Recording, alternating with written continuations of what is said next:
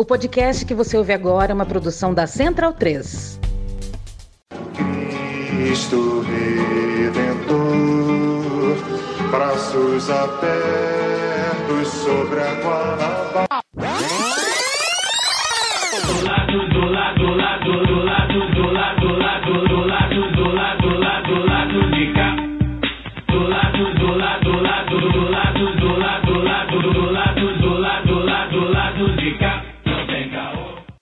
Momento, ouvintes da Central 3. Hoje é dia 18 de agosto de 2022. Eu sou o Caio Belandi, direto do Saúl Estúdio, e este é o podcast lá do B do Rio 244, chegando no seu feed. Time completo hoje, tô aqui no estúdio com o Daniel Soares e o Fagner Torres, e do outro lado da linha, via em Bratel, está a Luara Ramos.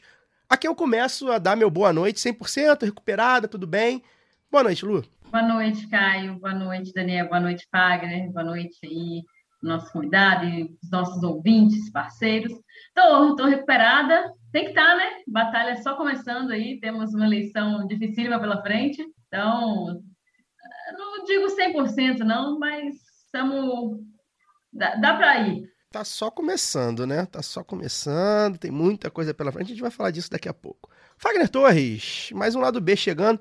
A gente tá, completou agora, no dia 12, seis anos de Central 3, Fagner. Muita história para contar. Enfim, seis anos de podcast na prática, né? Porque a gente fez, Sempre foi Central 3. fez né? dois episódios pilotos via. Só pra, só pra dizer que fez, né? Então a gente tá seis anos aí na Pra batalha. mostrar pra Central 3, pra ver se eles É, queriam. pra vender o peixe. Boa noite, querido. Boa noite, boa noite, Luara, boa noite, Maíra, boa noite, Caio, boa noite, Daniel. É, seis anos, né? Muita, muita história já, muita água já passou por baixo dessa ponte. Já entrevistamos muita gente boa e Outros nem tanto. é, mas acho que acho que ainda temos também muita gente boa a entrevistar Tem.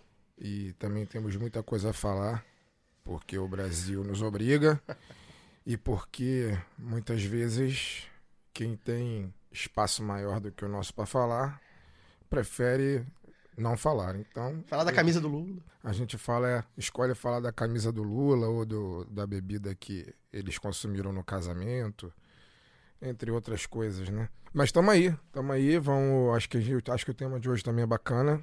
Depois a gente vai fazer uma rodada aí para discutir alguns, alguns dos principais assuntos. Tem pesquisa Datafolha que acabou de sair também, né? Óbvio que o, o ouvinte vai ouvir esse programa amanhã, já sabendo mas o programa está sendo gravado poucos minutos depois da pesquisa presidencial e do Datafolha. Acho que a gente também talvez vai falar sobre isso. E vamos que vamos. É, o ouvinte, de repente, já tá até abastecendo com a gasolina mais barata, né? Já que o Datafolha costuma causar esse efeito. Daniel, boa noite. Boa noite. Hoje a gente dá continuidade né, à nossa parceria com a Fundação Harris Ball. A gente conversa com a Maíra Matias, repórter do veículo Joio Trigo, que desde 2017 faz um trabalho de jornalismo investigativo sobre alimentação, saúde e poder. Maíra, bem-vinda. Obrigado por aceitar bater esse papo com a gente. E antes de mais nada, falei em off, falo aqui em on novamente, elogiar o trabalho de vocês, né?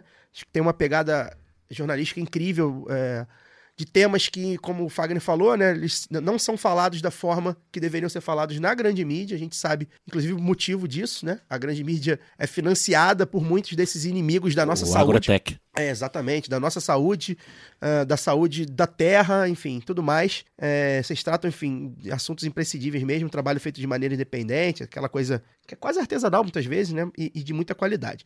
Então, falando sobre isso, eu queria que você apresentasse pra gente, né? Pra quem porventura não conhece o joio e o trigo, como surgiu, quem são, o que vocês fazem, né? Essa questão da, da- do diferencial editorial, de abordagem, enfim. Fala um pouco do trabalho e apresenta o joio e o trigo pra gente. Bem-vinda. Opa, Caio, super obrigada pelo convite. A gente fica muito feliz de estar participando aqui do lado B do Rio. Enfim, dá boa noite aí para todo mundo, para você, para a Luara, para o Fagner, para o Daniel. E agradecer os elogios, a gente sempre fica muito feliz. Somos uma redação pequena. E é isso, você falou, né? A gente surgiu em 2017, então a gente ainda não tem nem cinco anos de, de, de vida. E é claro que é muito importante para a gente é, reconhecimento enfim, né, dos nossos colegas que estão aí na batalha também, na mídia. É, então, é isso.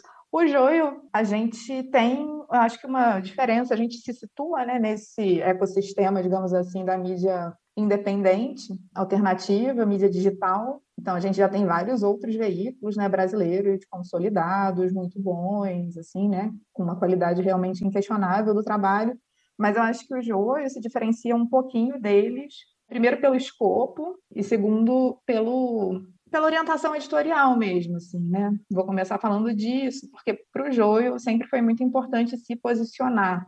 É, então, o Joio é um veículo que, por exemplo, a gente lançou em maio um editorial é, em que a gente apoiava a candidatura do Lula. Por quê? Não porque a gente acha que os governos do PT foram incríveis, em vários aspectos eles, inclusive, foram extremamente problemáticos, mas é porque no momento em que a gente está vivendo, né, do Brasil, é uma escolha muito simples entre a barbárie e alguma possibilidade de retomar a nossa democracia. Né? Então, por exemplo, isso é um diferencial. A gente não vê outros veículos fazendo isso e a gente faz isso porque a gente acredita, por exemplo, em um outro modelo econômico. Assim. O Joio não tem medo de se afirmar como um veículo, enfim, que defende um jornalismo utópico, digamos assim, porque a gente, enfim, denuncia violações aos direitos humanos, conflitos de interesses, né? No setor público, privado, a gente denuncia tudo isso, mas a gente tem um horizonte, assim, né? a gente gostaria realmente que esse modelo econômico se modificasse e a gente se entende como parte, uma parte bem pequena desse, desse processo. E o escopo do joio a gente está ampliando dia a dia, porque realmente a nossa missão é investigar o poder privado, mas a gente começou falando de alimentação e eu acho que a gente é mais conhecido por essa cobertura mesmo, né? Então, a gente vai ampliando com algumas coisas que têm muito a ver com alimentação. Então, a gente tem uma editoria é, de agronegócio, que ela é mais ou menos, enfim, foi criada há mais ou menos um ano, e é, é isso, né? Tem tudo a ver, porque a gente está falando, na verdade, no fundo, do sistema alimentar, né? Tanto o sistema alimentar hegemônico, que tem né, no agronegócio o seu eixo principal, quanto sistemas alimentares tradicionais, enfim, né, que estão sendo abandonados, e a nossa perspectiva de discutir o que seria um sistema alimentar sustentável e saudável. Então, eu acho que é isso. A gente também trata de outros assuntos, eventualmente, mas, assim, enquanto apresentação, acho que está de bom tamanho, né? Tá ótimo, obrigado, Maíra. Eu também sou uma fã declarada do trabalho de vocês, acompanho tanto o portal, né, tanto o site, as matérias é, muito esclarecedoras, o podcast também, né, o Prato Cheio, que é realmente um prato cheio de informação, assim, é, roteiro, produção incríveis. E aí, assim, quando você falou que começaram investigando essa coisa do, do, setor privado, é notório, assim, quando a gente vai mesmo para alimentação e tudo, a coisa da concentração de renda. Então, a minha pergunta é, é inicialmente nisso, assim, falando, já entrando aí para o agro e tudo, existe alguma outra explicação que não seja uma questão de classe para o apoio do agro a, ao Bolsonaro, sendo que eles ganharam tanto com os governos petistas é, mas ganharam muito mais com o Bolsonaro, porque é justamente o que você falou, é uma barbárie, assim, são os caras que eles não querem nenhum tipo de, de legislação, nada que amarre a possibilidade de lucro, né?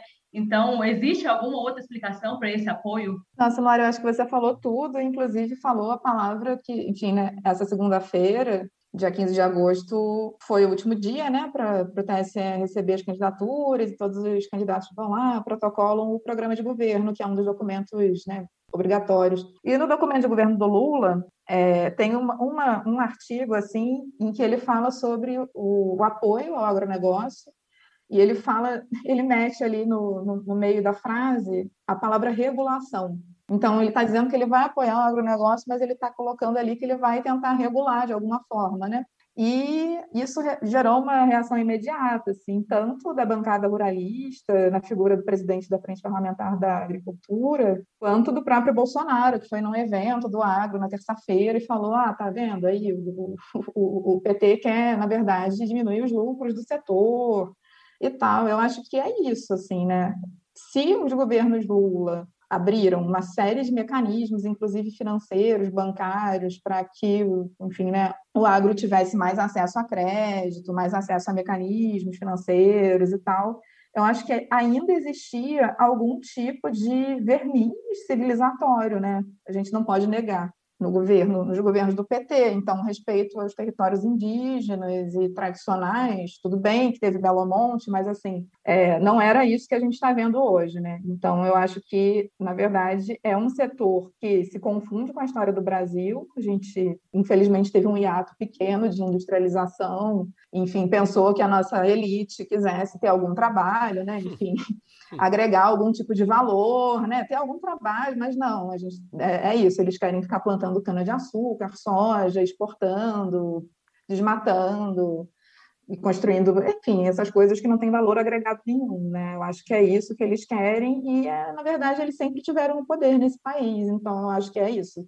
Esse, esse pequeno hiato de industrialização e ainda mais o mais curto ainda do governo Lula é uma coisa que deixou eles completamente fora fora da casinha assim né? Então eles vêm com muita violência mesmo e inclusive golpismo né? Enfim manifestações super antidemocráticas em relação a essa possibilidade do, do retorno do PT ao poder. Eu acho eu assim, só fazendo mais um, um complemento assim Maíra eu acho muito maluco porque eu venho do interior de Minas Gerais também, então de uma cidade que vive de, de agropecuária, né, e vive do agro aí, e não é nada pop, hum. e a gente vê, assim, que é uma cidade muito pobre, né, minha cidade é Conselheiro Pena, as pessoas, elas, é, quem não é, é herdeiro lá da, da, das terras vai trabalhar, assim, uma das coisas que eu lembro de mais ouvir na época de políticas de transferência de renda, por exemplo, com Bolsa Família, é que, nossa, agora a gente não consegue ninguém para poder roçar, hum. uma, né, hum. fazer um, um, roçado assim. Porque quem é que vai trabalhar por menos do que aquilo que né, se pagava no Ouvi muito esse papo também. Não é, Daniel? E é um negócio que eu acho maluco, assim, porque é, a gente pensar que a legislação que vai tornar, vai, vai delimitar melhor os critérios do que é um trabalho análogo à escravidão, para esses caras é um absurdo, porque eles estão acostumados à exploração por mais que é, tenha hoje algum tipo de tecnologia, sim, ainda se produz muito baseado, né, os lucros eles são extraídos muito baseados nessa exploração de trabalhadores, trabalhadores rurais são muito vulneráveis, então, é, eu, eu não, realmente não consigo ver outra questão que não uma questão de, de classe, quando a gente vai tratar do agro, ou então dos, né, dessa relação privada entre o campo e a cidade. E, essa, que continua nos privando da dignidade. E essa regulação, basicamente, foi acabar com o trabalho análogo ao escravo. Basicamente, né, você acabar com a escravidão né, no campo, né? Não é que... É, é óbvio que tiveram outros, outros é, projetos, né? Mas a rigor, né, talvez o que mais tenha mexido com eles é isso, né? Você, é você ser obrigado a pagar salários minimamente dignos para pessoas que você não precisa pagar. Você pode deixar ali, dar reconhecer comida, direitos, né, reconhecer pessoas, direitos, é uma de dignidade. Sim, pagar ali uma, uma merreca qualquer ou realmente né, deixar ali, ah, não, tem onde comer, onde, onde dormir e é isso, né? É, e é bizarro a gente pensar isso. A gente está em 2022, né? É muito bizarro pensar isso. Maíra, bom, Fagner falando, chamou minha atenção sua fala inicial com relação à crença do joio numa, num outro modelo econômico. Um modelo que, imagino eu, diferente desse que se pauta na exploração do homem pelo homem e né, do, do homem em relação ao meio ambiente. Algumas vezes, é, eu acho que você, você como trabalha no, no joio né, e está aí tendo organicamente é, o conhecimento sobre esse tema, é, eu queria que você falasse. Muitas vezes a gente fala da, do quanto o agronegócio, no caso brasileiro, ele pode sim gerar é, muito dinheiro, mas é, ele gera muita concentração, na verdade, muita concentração de renda. E a, a gente fala o quanto ele é nocivo de uma série de pontos de vista.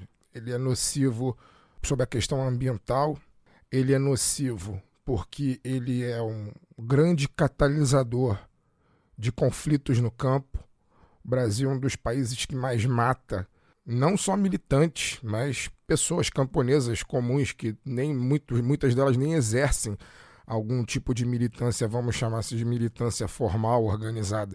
Simplesmente são trabalhadores rurais, pessoas que moram no campo e que vivem do manejo da terra.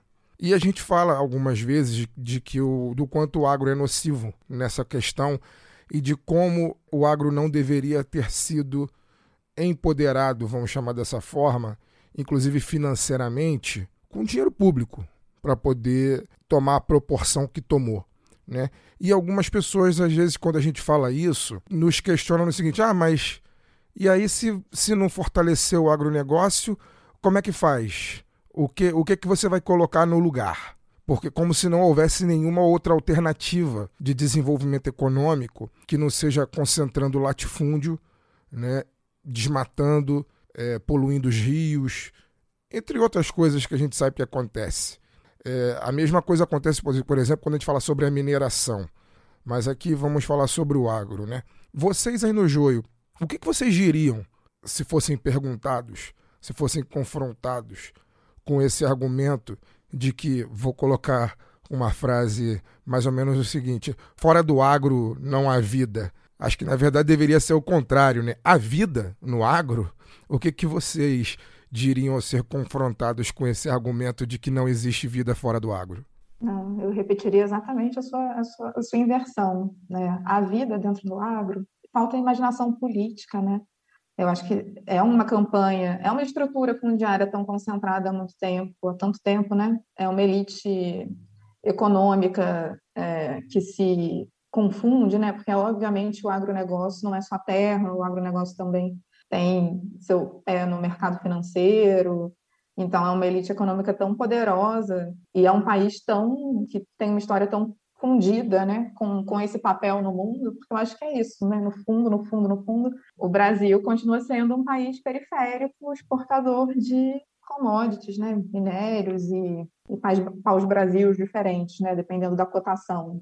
Então, eu acho que falta imaginação política, talvez por conta desse, dessa, dessa história e dessa campanha, né, dessa martelação, assim, que eu acho que a mídia é, comercial sempre fez, né, de que não existe outra alternativa. Eu acho que se debate muito pouco, né, a matriz econômica do país e esse processo de desindustrialização, eu acho que é uma coisa que a gente deveria debater e ver com muita preocupação, né?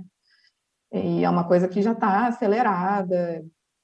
Então, realmente, eu acho que falta uma imaginação política, assim, no sentido de que é obviamente que, que existem muitas outras alternativas para o Brasil. A gente está no século XXI, é só olhar para os outros países, é só olhar para experiências de países, inclusive, que saíram de, de, de, patamares de PIB, por exemplo, muito menores do que o do Brasil, e hoje em dia já estão muito mais à frente, tipo a China, o PIB per capita da China era menor do que o do Brasil há 20 anos atrás, e hoje em dia é muitas vezes maior, assim, né? Coreia do Sul, vários outros países, não precisa só olhar para as experiências do, dos países do, do, capitalismo central, assim, né? Mas eu acho que, no fundo, no fundo, a gente deveria ter um papel mais pedagógico, e não adianta, assim, só os veículos alternativos, veículos independentes é, tomarem para si essa missão porque no fundo as pessoas estão, estão muito mais em contato com as outras com as outras informações digamos assim né? E aí esse papel pedagógico de explicar o que que o Brasil deveria fazer quais são os problemas reais eu acho que ele se perde um pouco.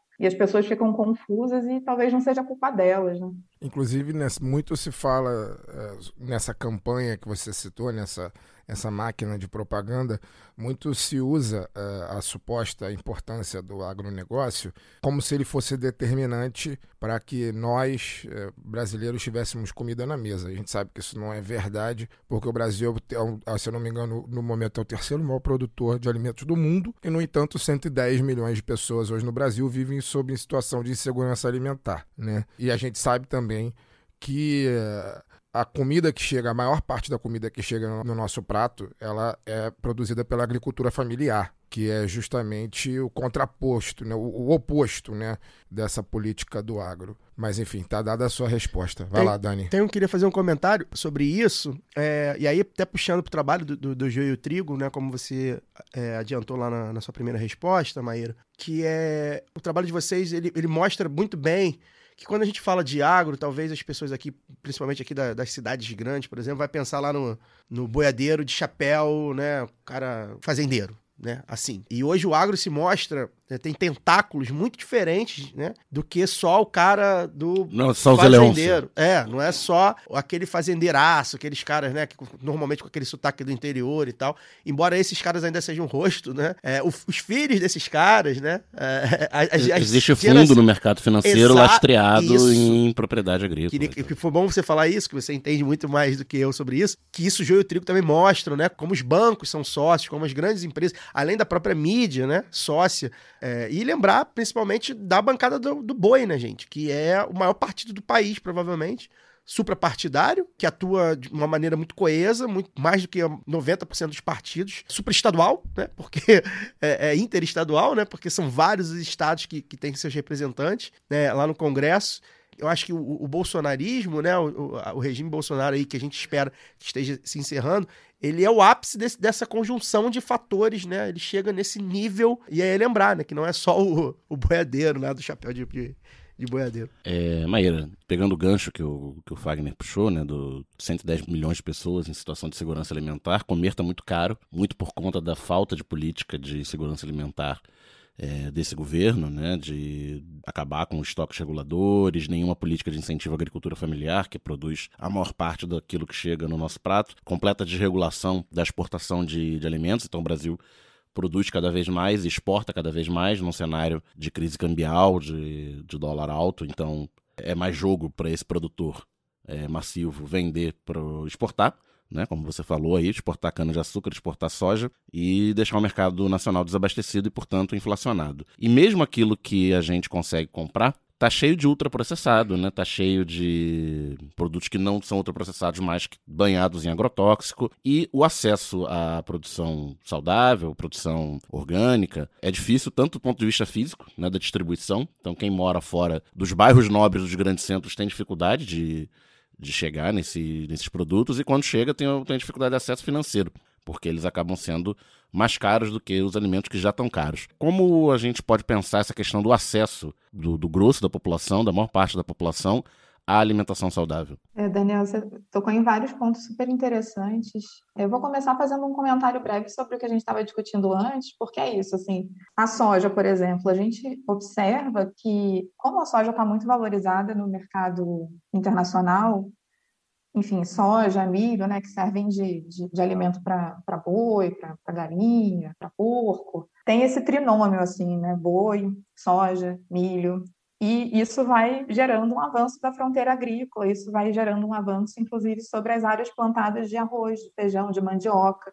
Existe uma projeção do próprio Ministério da Agricultura, feito no governo Bolsonaro, de que é, em 2030 o arroz, o feijão e a mandioca vão recuar tipo 60%, e soja e milho devem avançar mais de 27%. Então, é porque fica mais, mais vantajoso mesmo para a pessoa parar de plantar arroz, feijão, tomate, banana, e plantar essas outras commodities, assim, né, que tem valorização em dólar e tal. Então, isso está muito ligado ao nosso contexto de fome, de insegurança alimentar, né? Que essa pesquisa, a última pesquisa da Rede Pensão mostrou que é, é mais da metade do país em insegurança alimentar, em algum grau de insegurança alimentar. É uma coisa, assim, né? Para o país que, ou para o discurso, né? Para a elite que se arvora produtora de alimentos, né? Para o mundo inteiro, a fazenda do mundo, isso, nossa, deveria realmente causar, no mínimo, uma crise de consciência, assim, né? no mínimo, algum tipo de campanha, mas eles preferem simplesmente invisibilizar isso. Né? A gente tem relatos de bastidores de que o governo Bolsonaro tentou, quando essa pesquisa saiu, tentou fazer com que, ah, não, vamos, vamos produzir dados,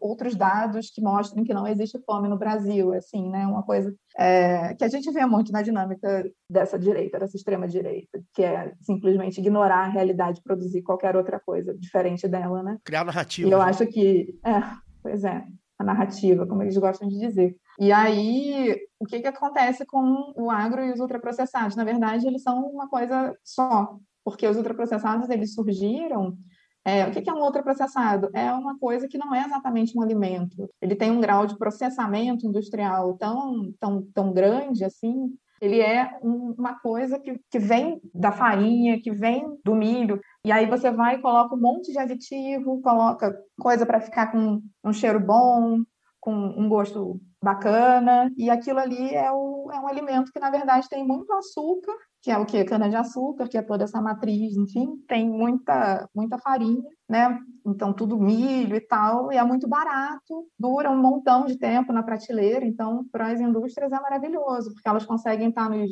5.565 municípios brasileiros ao mesmo tempo, né? Coisa que provavelmente a dona Maria, que produz brigadeiro, não consegue, não vai conseguir nunca, né? Com um preço incrível, né? Um preço super competitivo, e é uma coisa que as pessoas compram e tá, e tá ali, é gostoso. Então, assim, é, é gostoso no sentido de que as pessoas já estão acostumadas, né? Então, é uma coisa que a gente.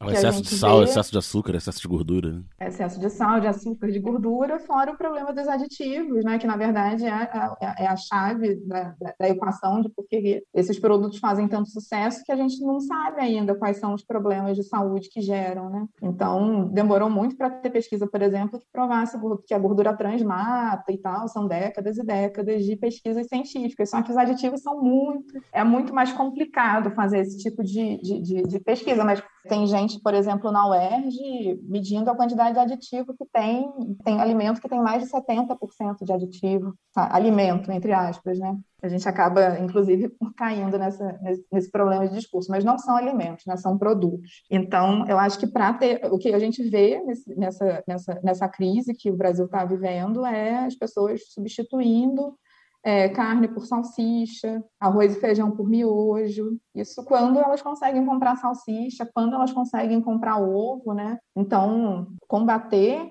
essa estrutura fundiária, essa estrutura de concentração econômica, combater o agronegócio seria um passo fundamental, talvez assim bastante ousado. Fico em dúvida realmente se alguma coalizão, né, por mais ampla que seja, poderia fazer isso no país no, nos dias de hoje, né? Quando a gente está à beira, a gente não sabe, né? Você vai ter, enfim, a gente está num ambiente golpista, então assim, né? Eu acho que é um passo bastante, mas é um passo importante de se dar. E eu acho que a gente, como veículo de jornalismo, nosso papel é falar sobre isso, falar sobre essas questões, apontar o dedo é, esperar que em algum momento exista né, uma correlação de forças favorável para que isso mude, enfim. O próprio macarrão instantâneo bateu recorde né, de vendas aí ultimamente, que é, é a fome, é a fome talvez mais próximo de muita gente, né? Que é a substituição do, de, de alimentos por produtos ultraprocessados, como você colocou. Aliás, uma, uma das coisas, novamente, vou, vou me permitir aqui rasgar cedo o trabalho de vocês, uma das coisas que eu acho interessante é como é, é, conseguem deixar muito claro essa junção da coisa da saúde, né? do bem-estar, de, de se alimentar bem e tudo mais, com o capitalismo, com o grande capital, com, com, as indústrias, com as empresas, né? Vocês que deixou muito claro isso aí agora na sua resposta. Isso a gente vê pouco, né? A gente vê muita gente falando: ah, não coma, substitua o produto tal o produto tal. A gente tem essa, essa campanha aí, né? As pessoas sabem.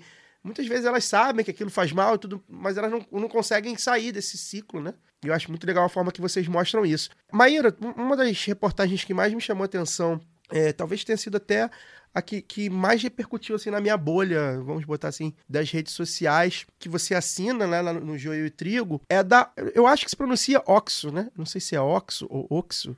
É Oxo. É Oxo. Que, enfim, aqui no Rio, na verdade, é, eu vou ser bem sincero, eu nunca vi. Se tem, tem pouco mas em São Paulo é, é, se proliferou aí, né? É, e no seu, no seu texto fala um pouco disso, que tem um jeitinho de, de mercadinho de bairro, né? De, de, conveniência, aquela coisa, e quando você vê, tá espalhado uma rede gigantesca. Queria que você contasse pra gente o que, é que tem por trás, o que, que é isso. Principalmente o pessoal de São Paulo, acho que deve estar, os nossos ouvintes de São Paulo são muitos, embora a gente seja lá do B do Rio, devem ter acompanhado, né, esse, esse surgimento aí é, é, dessa rede. Queria que você falasse um pouco sobre como é que foi fazer essa matéria, o que, que você descobriu, o que, que a gente tem para contar pra gente aí sobre esse fenômeno do capital que do nada começa a se a se transformar. É, essa matéria é realmente um fenômeno e é engraçado porque ela é óbvio, né? Enfim, olhar balanço de empresa e conferências de acionista e, enfim, procurar esse tipo de coisa dá trabalho, dá um trabalhinho, mas não é nem de longe a matéria mais difícil que eu já fiz na minha vida. E aí ela, tipo, nossa, estourou num nível assim absurdo, né? Mas eu acho que essa matéria vem exatamente dessa, dessa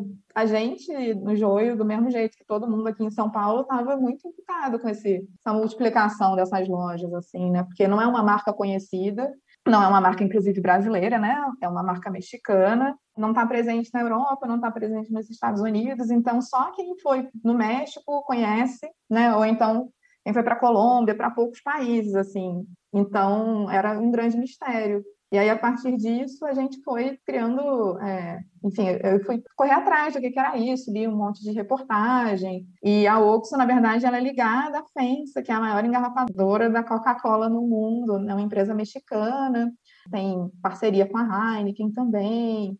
É uma empresa que tem muitos braços, e um dos braços dela é esse varejo de proximidade, que é uma aposta não só é, dessa empresa como de várias outras assim é uma coisa que está crescendo muito principalmente depois da pandemia e aí eles resolveram é, desembarcar aqui no Brasil depois de muito tempo namorando um, um parceiro brasileiro assim e aí eles fecharam uma parceria com a Ryzen Conveniência que faz parte do, do, grupo COSAN, que, por sua vez, tem uma, uma perna enorme no agronegócio. Olha aí. Né? Uma empresa gigantesca. Então, tudo está tudo, tá tudo junto, né? Que é o dono das lojas Select, enfim, a Ryzen tem uma parceria com a Shell, então eles tinham essa vontade de, ao mesmo tempo que é, inaugurar esses mercadinhos de bairro, são todos iguais, assim, eles têm uma é, identidade visual super meio McDonald's, é amarelo e vermelho e branco, então, é um negócio super limpinho, é muito pequeno o mercado, realmente não tem no Rio ainda, mas aqui em São Paulo tem muitos, e assim, a cada mês que passa, você vai num lugar onde não tinha, eles já abriram, inclusive a própria empresa está se apropriando disso para brincar com essa, com essa coisa, mas a verdade é que isso é um problemaço, porque quando você pensa em ambiente alimentar, assim, a gente tem uma discussão na saúde para quem pensa alimentação saudável, assim, uma coisa é o preço, né? Então tem que tributar esses produtos que fazem mal à saúde. É, outra coisa é o acesso a esses produtos, né? Então, quanto mais esses produtos estão acessíveis geograficamente, fisicamente, mais fácil a gente consome eles. Então, o México passou por isso, né, por uma perda importante da cultura alimentar que eles tinham, por um consumo de ultraprocessados super bizarro, que, enfim, explodiu todos os índices de obesidade, diabetes, sobrepeso e adoeceu a população mexicana, assim. Então, a gente tem essa hipótese de que o Brasil possa se tornar daqui a algumas décadas um país muito parecido com os Estados Unidos ou o México doméstico, assim, né? Então, esses movimentos de mercado são coisas que a gente tem que tomar, prestar atenção. E a Oxo foi isso, assim, é, é, é, tem, tem muitos, muitos, muitos, e tem um plano de expansão super é, contundente em relação ao Brasil e em relação ao mundo também. Eles querem abrir bons de mercado, mas não é uma coisa tão diferente desses mercados que hoje em dia tem, é, tipo Market for You, que tem no prédio das pessoas, né? E aí é isso, é realmente bem preocupante. Peço licença para dar uma pausa no programa e passar os nossos recadinhos. Agora, a Aurelo aceita Pix, a primeira e única plataforma que remunera os podcasters a cada play e parceira do lado B, abriu essa nova forma de apoio rápido e fácil. Você apoia o lado B a partir de R$ reais e tem direito a conteúdo exclusivo e pode, de acordo com a faixa de apoio, participar dos sorteios de brindes. Se você já é apoiador pelo Padrinho ou pelo PicPay, migre para Aurelo. Quem quiser colaborar com a gente sem aquela regularidade mensal, pode fazer o pix para lado B do Rio. O sorteio para apoiadores do lado B é um oferecimento da Camisa Crítica. Ouvinte tem 10% de desconto no cupom Lado B no site www.camisacritica.com. E que tal ter a camiseta do lado B? Acesse www.zetanossa.com.br e compre a sua. Você também tem 15% de desconto nas compras em todo o site com o cupom Lado B15. Ouvinte Lado B tem também 10% de desconto com o cupom Lado B em www.vesteesquerda.com.br. Você pode aprender inglês, espanhol e francês na WeCreate, a escola de idiomas parceira do lado B. Acesse www.wecreateidiomas.com. Siga também nossos parceiros nas redes sociais. Obrigado pela atenção e voltamos ao programa tudo que foi falado aqui, assim, sempre me, me, me, bate um negócio que é o recorte mesmo de, de gênero, né? Quando a gente fala de, dessa relação da alimentação em sociedade ou da feminização, da pobreza no agronegócio.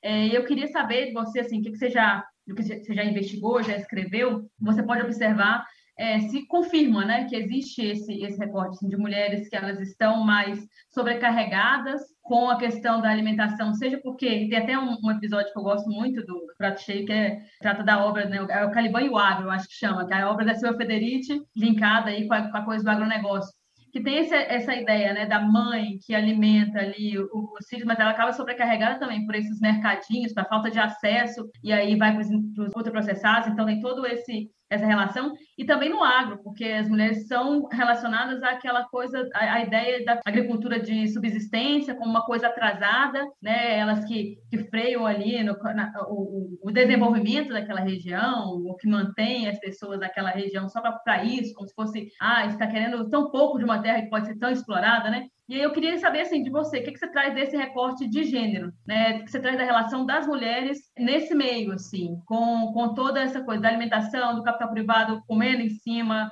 da, da do agronegócio. O que, que você pode falar para a gente sobre isso? Que com certeza, sabe, Laura? Eu fiz uma pesquisa de um outro episódio do Prato Cheio, que aí eu posso falar com mais propriedade, porque eu, enfim, né? Que era do miojo. Então, a história do miojo, né? A empresa lá, japonesa, é a Nissin. Eu pensei exatamente e... nesse que eu também ouvi, excelente. Pois é, e aí a Nissin, ela tinha os públicos-alvo, né, quando o miojo surgiu, há mais de 50 anos atrás, porque o miojo surge também nesse, nesse, nesse momento do mundo em que as pessoas estavam, é, os supermercados estavam surgindo, e as famílias estavam né, se tornando mais nucleares e as mulheres estavam, enfim, entrando no mercado de trabalho com, de maneira mais assim, né, massiva, um processo que já tinha começado, mas enfim. E é muito engraçado porque o miojo causa um, um rebuliço assim na sociedade japonesa, muitos comentaristas assim falando, nossa, e, e com razão assim, né? A gente vai perder a nossa cultura alimentar por conta do miojo, e uma coisa recorrente, assim, na crítica dessas pessoas era que as mulheres iam... É, o que, que elas vão fazer com esse tempo que elas vão poupar de ficar cozinhando, sabe? Elas vão virar essas mulheres americanas que passeiam com um cachorro no quarteirão, o que, que é isso? Tipo, são vários e vários artigos nesse, nessa linha, assim, enquanto que os homens não, porque o homem é, é a obrigação dele assim, né, é estudar então, ele vai, estuda, estuda, então ele não tem tempo mesmo, e depois ele tem que trabalhar. Então, na verdade, ele está sempre terceirizando essa responsabilidade de cuidar da sua própria subsistência, né? Primeiro para o miojo, e depois a expectativa é que era a mulher que cuidasse dessa alimentação dele depois que ele casa, vai trabalhar e tal. Então, isso aparece volta e meia, com certeza. Eu acho que a vida das mulheres é, em todos os âmbitos é muito mais difícil e provavelmente né, no, no âmbito do campo é muito mais difícil, porque tem violência patrimonial, tem muita. Eu acho que tem alguns processos em que as lideranças assim, né, femininas conseguem se articular e ter uma visibilidade maior, mas normalmente quando você vai ver nos sindicatos dos agricultores é, são mais os homens, então eu acho que tem uma série de, de camadas aí de invisibilidade e de violência, né, que tornam a vida dessa mulher, se a população já está oprimida, né, no território dela, no modo de vida tradicional dela, com certeza a mulher é a mais é, penalizada, né, nesse processo nessa violência. É, e você falou aí do, do miojo, eu lembrei também de um trabalho que, que vocês do Joio fazem muito, que eu acho muito legal, que é de. Eu não sei, eu, eu posso chamar de denúncia mesmo, assim, da, da, dessa coisa afetiva, que tanto você falou do miojo, mas também do leite moça, né, que surgiu como um alimento nutricional para crianças. É e, e aí também a gente agora não consegue pensar, porque tem uma dimensão afetiva também, não consegue nem pensar em é, sobremesa sem é, isso, né? o creme de leite ou sem o leite condensado. E tem uma editoria do, do, do que traz, inclusive, né? Acho que é, é, um, é um, uma cartilha, é alguma coisa assim, não é? De receitas sem esses produtos. É, a gente fez um, um livro de receitas sem Nestlé para recuperar um pouco das receitas das nossas avós, assim, que ainda não tinham sido empaquetadas pelo plano marqueteiro genial, né? Genial. Na verdade, da Nestlé. O capitalismo é. tem disso. Sequestradas, né? por, por leite moço. As minhas avós que nasceram nos anos 20 e 30 provavelmente já não conheceram a culinária sem o sem a Nestlé das bisavó para trás já. Mas, enfim, Maíra, é... falar aqui também do tabaco, que todo mundo, todo mundo pelo menos aqui da, da nossa geração, né, já cresceu num, num ambiente que, que já era disseminada, né, os, os, os perigos do, do vício no, no, tabaco, que foi toda uma construção feita ao longo, né, de várias décadas. A gente olhando, pesquisando, a gente acha é, recomendação médica na publicidade do tabaco nos anos 50, nos anos 60, tanto nos Estados Unidos quanto no Brasil. Havia uma, um negacionismo, né, da indústria sobre os males que o, que o tabaco faz e não só a saúde, né, do consumidor. É, o tabaco também é uma cultura complicada pelo lado do produtor. No sul do Brasil tem muita plantação de tabaco, é um oligopsônio, digamos assim, um oligopólio pelo lado do consumo, das duas ou três grandes multinacionais que, que fazem cigarros industriais no Brasil, eles são os únicos que compram essa produção. Então eles ditam o preço, né, jogam o preço lá para baixo. É uma cultura que demanda muito agrotóxico e as famílias que, que produzem vivem sempre ali na corda bamba, porque é, o preço está sempre marretado. E diante dessa, dessa campanha que mal bem vem funcionando, né? Restrições públicas à publicidade do, do tabaco, a imagem do tabaco na sociedade, né? Pior do que era talvez 40, 50 anos. Depois que o cara da Marlboro morreu de câncer, Por aí fácil. foi e tal. É, não, e várias restrições. Você não pode fumar em Sim, qualquer em lugar fechado é. público Teatro, que você podia cinema, 20 anos, avião. Cena de novela, nada disso Exatamente. mais pode, acho. A gente vê também uma, um, uma reprodução do hábito de, do consumo do tabaco agora nos cigarros eletrônicos. A vida né? aí o pendrive, fumar pendrive. É fumar pendrive. A indústria está sempre se, se regenerando para ocupar o espaço. Como é que você vê essa questão do, do tabaco?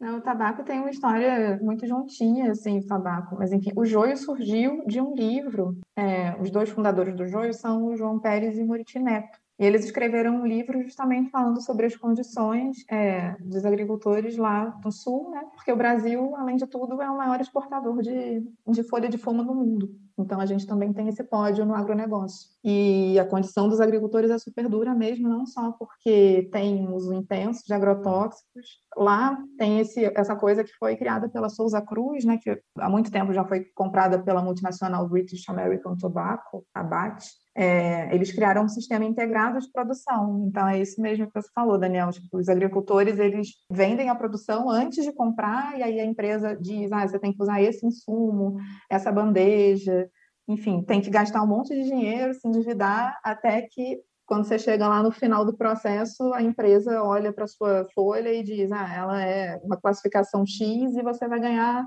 isso aqui. E você não tem muito como reclamar, porque a indústria do tabaco no Brasil, ela é bastante forte, eu acho que é porque é isso, né? Ela tem um papel importante no mundo de fornecer matéria-prima para o mundo inteiro e ela ela tem uma coisa que é tipo os sindicatos são pelegos, ela, ela, ela se desdobra e se fragmenta em vários, não são só as empresas, né? A gente tem aqui no Brasil as três empresas assim, a BAT, né, que é a Souza Cruz, tem a Philip Morris e a gente tem a Japan American Tobacco, as empresas que, enfim, né, comercializam mesmo cigarro e tal, a gente tem outras empresas, mas que não comercializam cigarro.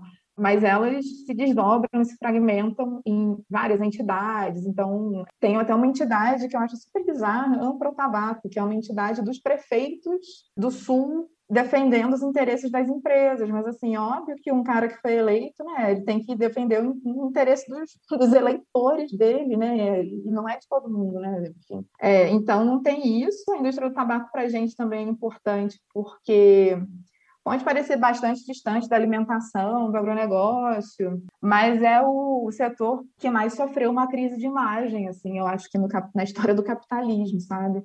porque eles foram pegos mentindo para o Congresso americano, todos os presidentes das maiores companhias, eles sofreram um caso mesmo de, de um case de, de, de, perda de credibilidade mundial, assim, sabe? E não é à toa que o primeiro tratado internacional, então, que obriga os países, né, a, que assinam esse, esse documento na saúde pública, na história do mundo, é a Convenção Quadro do Tabaco, para diminuir o consumo do tabaco e tal. É uma coisa super difícil você costurar um acordo desses internacionalmente, né? É sempre assim, ah, é, uma, é sempre uma carta de intenções, nunca é uma coisa assim que tem obrigação. Então, eu acho que para a gente é importante, porque como a gente está olhando para o setor privado, para as empresas, para o poder privado, é um caso em que ele perdeu bastante, mas ele, obviamente, sempre vai se reinventar, porque é isso, né? Essas empresas e o nosso sistema econômico vive de, de, de novas roupagens. Então, o cigarro eletrônico é uma dessas novas roupagens. Não surgiu nem dessas grandes empresas, surgiu de pequenas empresas, surgiu de um cara na China que inventou esse negócio. Depois era uma coisa super fragmentada entre pequenas empresas, mas hoje em dia as maiores empresas de tabaco, a Big Tobacco, já tem muito interesse nos relatórios anuais, assim, para os acionistas, eles falam, não, vai crescer e tal. Então, é um país como o Brasil, porque o Brasil, embora a gente ache estranho, o Brasil proibiu o cigarro eletrônico em 2009. Então, ele é um dos 30 países que proíbe completamente a comercialização, a importação e a publicidade do cigarro eletrônico no mundo. É, e proibiu há muito tempo. Só que a gente, obviamente, tem um problema de fiscalização, né, de contrabando e tal, aqui no Rio. Eu sou do Rio, né? Dá para perceber pelo meu sotaque, embora eu moro em São Paulo. Pô, no Rio, isso tá. Eles vendem na praia, né? Cigarro eletrônico se vende na praia. Eu moro aqui na Vila Buarque, no bairro no centro de São Paulo. Tem uma tabacaria aqui perto que vende todas as marcas de cigarro eletrônico. É proibido, mas se quiser pode. Ah, e tem. E, só pra fazer um parênteses, desculpa, Maíra, tem o seguinte, né? Porque assim, é, algum, alguns tipos de fumo, se você plantar o seu fumo e se você comprar um papelzinho, você consegue fumar. Você não consegue montar um pendrive para fumar, meu. Tem que comprar de alguém. Você vai ter que comprar de alguém. Tu não, consegue, tu não vai fazer um esquema ali, um negócio de juntar tudo ali, um chipzinho, enfim. E foi, como você disse, foi proibido em 2009 né, Maíra? Quando, quando existia Um país, país, né? é. Imagino que na época que existia um país, já devia ser difícil de Não fiscalizar. era grandes coisas, mas era um né? país. Já devia ser difícil de fiscalizar. Hoje que não existe mais um país, eu imagino como tá completamente, enfim, liberado, liberado entre aspas, né? É, o famoso como o Daniel colocou, né? Não pode, mas se quiser pode, né? Tá proibido, mas se quiser um pode. trocadilho, né? É. Os pods. Mas eu acho que tem um outro negócio que me chama muita atenção nesse caso aí, que é o de um, um lobby que não é nada velado, assim, de que aquilo ali, na verdade, ia. Do cigarro eletrônico, eu tô falando, ia ajudar as pessoas a parar de fumar. Sabe? Um negócio que facilita e que significa que você está fumando muito mais, né? É, você está jogando muito mais fumaça ali para dentro. Então, houve essa, essa ideia que eu não sei de onde surgiu, assim, mas que eu acho que é o que ajudou a popularizar esse dispositivo. O marketing dele começou como se ele fosse só uma coisa com vapor de água, como se não tivesse nenhum tipo de nicotina ou substância química ali. E aí, depois, a indústria se apropriou do discurso da saúde pública de redução de danos, né? Redução de danos é essa coisa. Se o cara fuma crack, é melhor ele, ele, ele, né? baseado de maconha vai ser melhor e tal. E a indústria se apropriou desse discurso da saúde pública, que funciona em vários contextos, para dizer que o cigarro eletrônico seria uma forma das pessoas que já fumam é, deixarem de fumar o cigarro tradicional e fumarem uma coisa menos, é, é, menos deletéria, enfim, menos danosa. Só que o cigarro eletrônico é uma coisa muito recente e é uma coisa que existe é, aos milhões, assim, existem milhões de dispositivos diferentes. Então é super difícil você analisar cada um deles e você ter uma, enfim, a, a- gente tem várias revisões científicas sobre os males do cigarro eletrônico e todas elas falam, não, olha, isso não é, não é sem nenhum tipo de risco, a gente ainda não sabe os riscos desse tipo de coisa, tem nicotina em sal, nicotina de todos os jeitos, então, assim, é super complicado, e aí, aqui no Brasil, a Anvisa, esse ano, tem mais ou menos um mês, eles reafirmaram a proibição do cigarro eletrônico depois de um processo de lobby bastante forte da, da indústria do tabaco, e a gente acredita no joio que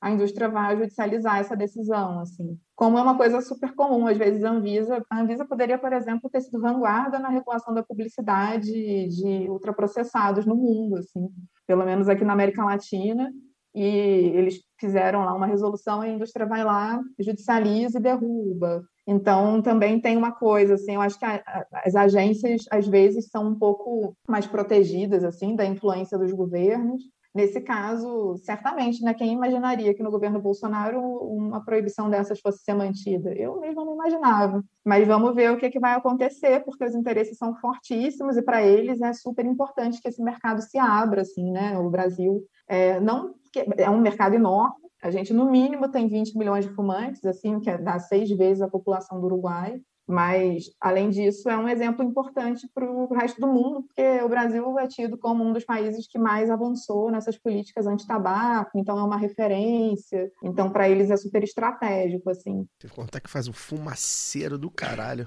Me lembrou, esse, esse papo me lembrou aquele vídeo clássico do Roda Viva que viralizaram. Garçons É, tabagistas. o Garçons Tabagistas, né, cara? Me lembrou. O, que, o, é o vídeo que o Paulo Maluf era a pessoa mais sensata na roda. É, co- como, como a gente pode ver, o lado B do Rio é bem mais sensato quero- que o Roda Viva, Eu né? quero sentar no avião. A pessoa que tá fumando do meu lado, ela tá menos nervosa. Eu prefiro sentar com fumante. Eu quero o meu direito de sentar do lado do Ai, ai. Não, detalhe que, se eu não me engano, aqueles jornalistas eram- não eram os jornalistas dos magiaças, não. Não, eram os progressistas. Eram da os mais progressistas, né? Enfim. Maíra, muito obrigado pela sua participação. A gente realmente ficou muito feliz. Acho que a gente esclareceu muita coisa. Convidar a todos, né? Deixar você convidar, mas já de antemão, como eu fiz esse programa inteiro. Jornal da Tosse hoje, né? Tá, É, hoje, Jornal da hoje, Tosse. hoje virou, jornal, hoje virou Jornal da Tosse. relembrando os velhos tempos, Jornal É. da Tosse. Hoje Pode, virou. pode mandar pro ar, Cesarote, não tem problema não. Eu fiz o programa inteiro, de fato, sou muito fã do programa do, do, do veículo de vocês. Acho que é, consegue abranger muita coisa, consegue conectar muita coisa que não é conectado. Então foi ótimo bater esse papo. Muito obrigado é, pela sua presença virtual. É, e aí, deixa seu recado final, convida todos aí enfim, seguir as redes, ver o site, ouvir o, o- podcast. Dizer isso também, né, tem publicação pra sair, tem coisa nova pra sair provavelmente, porque o trabalho de vocês é muito bom mesmo. E eu queria, né, não só agradecer a Maíra, mas o pessoal, de uma maneira geral, do Joio Trigo, agradecer também a Fundação Harris Ball, que possibilitou a- essa ponte, né, da gente estar conversando com outra, uma outra mídia independente, com um trabalho super valoroso e aguerrido e necessário. Né, sobre temas que, infelizmente, não estão aí na, na pauta do dia por aqueles que têm mais grana, mais alcance e mais possibilidade de, de formar mentes pensadoras né, sobre, sobre temas que nos tocam no nosso dia a dia. Então, agradecer Maíra, agradecer o Joio e agradecer também a Harris Ball. É, eu que digo obrigada, Wagner, Caio, Luara, Daniel. Foi muito legal esse bate-papo com vocês aqui. Então, o joio, a gente tem site, né? O joio e o trigo, só colocar lá no Google, mas enfim. É, tem Instagram, a gente está no Twitter, a gente está no Telegram também. A gente tem um podcast chamado Prato Cheio, tá em todos os tocadores de podcast.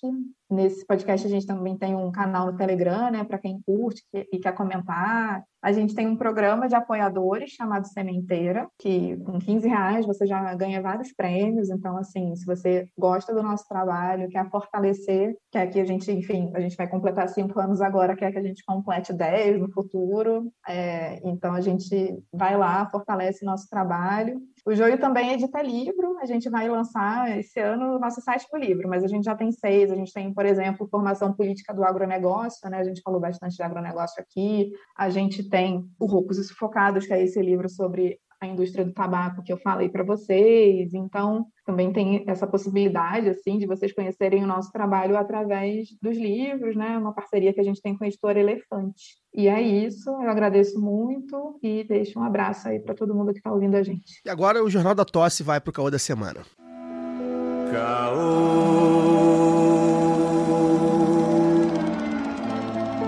Lê, lê, lê, lê, lê, lê,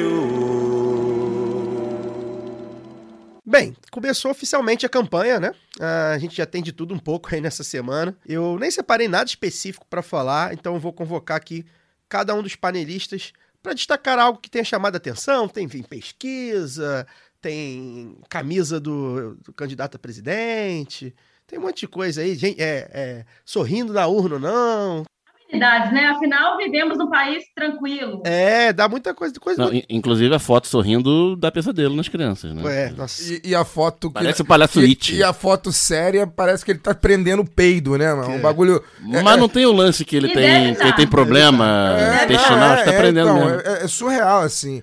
O cara consegue ser mal diagramado de É toda feio. forma, É. maluco. Já, já merece perder só pra ser feio. Vou começar com você, Luara. É, me diz aí se teve algo aí que te chamou a atenção que você queira trazer para a gente debater. Olha, tem. Eu acho que a gente precisa. Precisamos conversar sobre o fator Janones, né? Eu acho que é uma Ah, coisa que O Carlos, tudo que bem? precisa ser falado.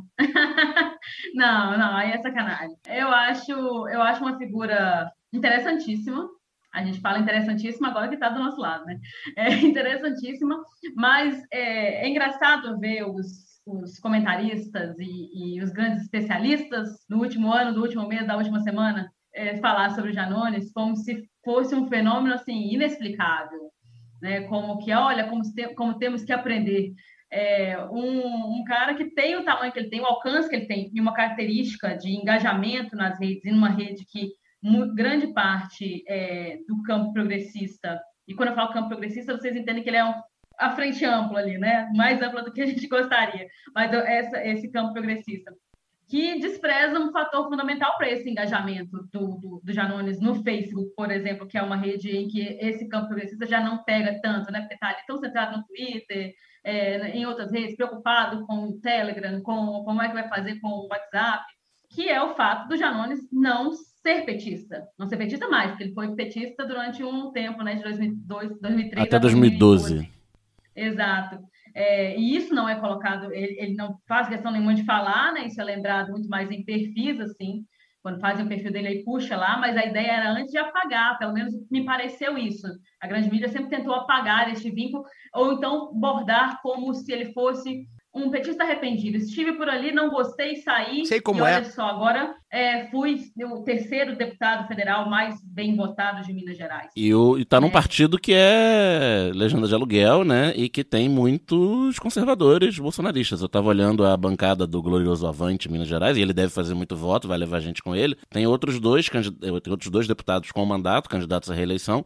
Um cara é, a, é, o presidente nacional do partido. Pelo perfil dele, é típico, aquele tipo de deputado de interior que leva verba pra prefeitura. Se mete né? muito com ideologia. ideologia não, não, não. No, no, Twitter dele não fala nem de Bolsonaro, nem de, nem de Lula. Né? Só fala que não sei quantos mil reais que eu trouxe pra cidade, não sei da onde. Se reuniu com os vereadores, se reuniu com o presidente do sindicato de produtores e lero lero.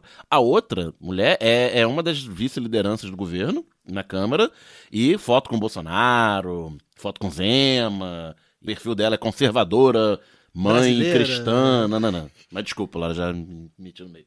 Não, mas é isso. Inclusive, você, quando você fala assim, eu, a gente sempre fala, ou ver esses tweets rodando, né? De, ó, oh, cuidado, vai votar em, em, em, pastor, vai votar em PM, vai votar, é, em, enfim, sempre esses cuidados aí. E a gente não fala que eu acho que é o fundamental, é não votar em gente que esconde partido, gente. Porque quando os caras acham que pode fazer política sozinho, é um negócio preocupante, é um negócio complicado. E eu vejo um pouco dessa, dessa ideia, assim, né, da, da, o Janone se elegeu também na beira dessa coisa da antipolítica, de, de um candidato que não é tradicional, como porta-voz dos caminhoneiros naquela greve emblemática, né, já no, no governo golpista ali do Temer. Então, eu vejo as pessoas falando, olha lá, retuitaram muito aquela thread que ele fala que enquanto a esquerda não falar assim, que tem que falar com o povo, que desse jeito, que tem que usar tal termo. E aí eu vi um monte de gente retuitando aquilo e achei preocupante para o que me leva ao meu segundo ponto, ao segundo ponto que eu gostaria de comentar aqui, que é essa, esse tesão pela tutela da pobreza. Isso me incomoda demais, sabe? É de, de gente que se desesperou na primeira, nessas primeiras é, pesquisas saíram depois que começou a, a, a, movimentar ali a questão do auxílio né, emergencial, de que, nossa, olha só, ah, as pessoas vão votar porque o Bolsonaro está dando dinheiro. E aí até surgiram uns vídeos é, espontâneos que vocês devem ter visto também no WhatsApp, nas redes, gente falando assim, aqui, ó, tô aqui com o auxílio que o Bolsonaro deu, mas o meu voto é no Lula, porque uma coisa não tem nada a ver com a outra. Então, assim, é, é um desprezo pela, pelo popular, pelo saber, eles acham que as pessoas realmente não sabem diferenciar, sabe? E é uma, uma gente também que acha que o povo ele só está ali, né, o povo trabalhador e tal, e, e, e a pobreza ela só está na, naquela miséria absoluta. Eles desconhecem uma pauperização dos setores chamada classe D, é, é, essa classe média que, se, né, que tenta se distinguir, mas que é isso, que é, que é trabalhadora também. Então, eu acho é isso. Assim, esperam que o PT seja o partido da tutela da pobreza, sabe? De fazer, de, de cercar esse povo ali. E é, é uma gente que nunca deixou de, de, entender o Bolsa Família apenas como transferência de renda e não o que ele tem de, de grande é, potencial para promoção de políticas públicas, sabe? Isso me incomoda muito, me incomodou muito é, partindo ali dessa thread do, do Janones, um negócio que martelou muito na minha cabeça nesses últimos tempos. Porque eu vejo outros candidatos, e eu vou citar, né, normalmente, o Ciro, muito bem intencionado, né, de boas intenções, dizem que o inferno está cheio, falando assim que pretende fazer algumas coisas tal para resolver a pobreza, junto com uma educação financeira, como se o problema das pessoas se empobrecerem fosse porque elas não sabem gastar o próprio dinheiro. Sendo que justamente quando a gente vai discutir o programa de transferência de renda com o alcance que tem o Bolsa Família, o que fez com que esse país é, se sustentasse durante é, a, os primeiros anos ali da, da, crise mundial de 2008 foi justamente o fato dessa autonomia que as pessoas tinham para poder gastar esse dinheiro no mercadinho do seu Miguel da, da, do Quat e não com as cestas básicas chegavam centralizadas e superfaturadas. Essa Dinamiza a economia local, né? De, exatamente, dinamizar a economia local. Me incomoda muito ah, o tempo todo, é, é quando o, o, jornalista lá diz que o PT tem que se mover para o centro, que na verdade eles querem isso. Controlem os pobres de vocês para vocês poderem bater papo e sentar e tomar um vinho caro com os nossos patrões e decidirem o que vão fazer do resto né, da, da, economia, a economia que vale a pena. É o mesmo papo do Guedes que vai falar, que fala naquela emblemática reunião de abril de, do, do início da, da pandemia, abril de 2020, que a gente não vai salvar a economia é, dando dinheiro para essas pequenas empresazinhas, né? Então, assim, tá tudo indicado. Eu, eu, eu queria dizer isso, assim, eu, eu espero que o PT, que, que eles não, que, que, o que eles querem é que o PT não seja o partido da tutela da pobreza, sabe? É o partido que nasceu para dar autonomia às pessoas, ao, ao povo trabalhador, porque eu não quero encarcerar o povo trabalhador na ideia de que são pobres, sabe? Que não é o que a gente quer ser. A gente quer ser, como classe trabalhadora, alguém que consiga ter dignidade a partir do seu trabalho. E que isso também não nos defina, também, que o nosso trabalho não nos defina. Mas que a partir disso, que é do que a gente produz, e a gente produz, nós somos a única classe imprescindível, a gente consiga ter é, dignidade, porque hoje você recebe uma grana que não está dando para poder pagar o arroz com feijão. Aproveitar que o Ciro foi citado, se tiver nossos ouvintes aí que votam no Ciro, comentem aí o que, que vocês acham. Podem, podem comentar aí em cima da fala da Luara. Fiquem à vontade, engajem bastante a gente. Quero ver bastante rosinha lá no nosso perfil. Fiquem à vontade, a gente está precisando de bastante alcance. Daniel Soares, é... você tem uma polêmica, hein? Isso aí é bom. Isso aí, ah, isso aí esse caô. Polêmica. Esse caô que você vai trazer aí, vai... vamos tentar ver o horário aqui. O que, que você quer falar? O que, que, que, que te chamou a atenção? É, ontem é, a gente foi. Fomos surpreendidos novamente né, com uma entrevista do candidato que, no qual já entrevistamos aqui, declaramos o voto, candidato a governador, Marcelo Freixo, 40, que falou na entrevista, foi perguntado sobre a questão da legalização das drogas, né, uma bandeira histórica do seu ex-partido e de muitos setores da, da esquerda que o apoiam, e disse que ele mudou de opinião, que ele como, não é mais... Como diria é, Renan da tal, né? Azul Bebê, né? Mudei de opinião. Mudei de opinião. Não é mais a favor. Deixei, como é que é? Deixei de ser Henrique, a favor. É, esqueçam que eu Esqueçam escrevi. que eu escrevi. E isso é, tipo, obviamente uma casca de banana jogada, né? Numa, numa entrevista. Na Record. Na Record, Ai, né? Casca de banana jogada. Ele, ele escorregou na casca de banana, caiu de bunda no chão, porque é, isso mobilizou na largada da campanha, né? Que, pra vender otimismo, né? Podia estar. Tá, é, podia estar. Tá, não, o diferente. Podia estar tá falando aí que, pô, ele quer intervir nos trens, que vai diminuir o tempo de viagem. Ao invés de falar que ele vai criar uma autoridade pública de transporte, não sei o que lá, o seu tempo de viagem vai diminuir, você vai pagar mais barato, né? Não vai ser 6,50 o metrô, essa vergonha. Por aí vai. A barca, né? Podia estar vendendo a o otimismo. Bastante proposta lá no Propostas dele, que estão bastante. no seu programa, tem, tem. traduzidas em, em, linguagem inteligível, né, rápido. Estamos, vivemos na era dos 140 caracteres e do vídeo de 50 segundos, mas passou ontem apanhando o dia inteiro, não tá nem respondendo, né? Porque deve ter orientação do marketing dele para não responder, apanhando do campo do qual ele parte, né? Que é da esquerda. Por mais que a candidatura dele seja uma frente, seja uma frente ampla, compreendemos isso, né? Tem o César Maia de vice aí, PSDB coligado. Paula Lavini ficou super magoada, hein? O problema dela foi o Molon, mas eu não quero nem entrar nessa questão do Senado, que é outra cagada. Não, mas... não. Não, foi Molon. Foi, foi Molon? Segundo, foi. segundo o Guilherme Amado, né, do é, Metrópolis, é. foi o Molon. Ah, eu pensei que tinha sido Aí ela vai apoiar a candidatura a governador que tem o Daciolo como candidato ao Senado, mas enfim, esse é outro assunto. É... Paula Lavini, a gente... Essa galera, essa galera tem eles têm muita dificuldade de, de, ficar junto com o pobre, né, cara? Mas enfim. Fala, Vini, fala. Né? É, retomando a, a, a, linha de raciocínio aqui. Isso. Esse tipo de declaração, ele não vai é, ganhar um eleitor, reaça, direitista, isentão, com isso. É difícil, que o cara, o cara né, que cara? rejeita o fresco, que acha que ele defende difícil bandido, que ele acreditar. tem. Isso tem essa construção há 15 anos na cabeça dele. É. Ele vai ler isso aí e falar, não, porra, agora. Agora, ele, agora porra, sim. É. Então ele vai rever essa declaração como falsa. Vai. né? Porque ele tá, ele tá falando. Subiu na igreja no primeiro dia, rezou, nunca foi visto numa igreja na vida, rezou, e no dia seguinte diz que deixou de ser favorável às drogas, a, a- favorável às drogas, favorável à legalização da- da- das drogas, e agora porque ele quer ganhar voto, ele tá mentindo. E o tradicional eleitor dele, né, de, onde de ele esquerda, parte, da onde né? ele parte, 20% que ele já parte. é, que já seria, vamos dizer que 15, né? Seja é, o teto aí do pessoal histórico no Estado, nas candidaturas majoritárias, vai se sentir traído, pode até achar. ele- É, eu acho que ele não acha isso de verdade, ele tá falando isso pra se eleger, mas porra, A informação Né? que eu li. faz um carinho. Uma informação que eu li é que a, a, a declaração foi tão desastrosa que até o Armínio Fraga não que é gostou. favorável à legalização. Até né? o É, Armínio liberal, Fraga- o cara É, liberal, conseguiu liberal. o cara conseguiu dar uma declaração à direita do E Armínio aí- Fraga. Não, então, ela é, ino- ela é ineficiente.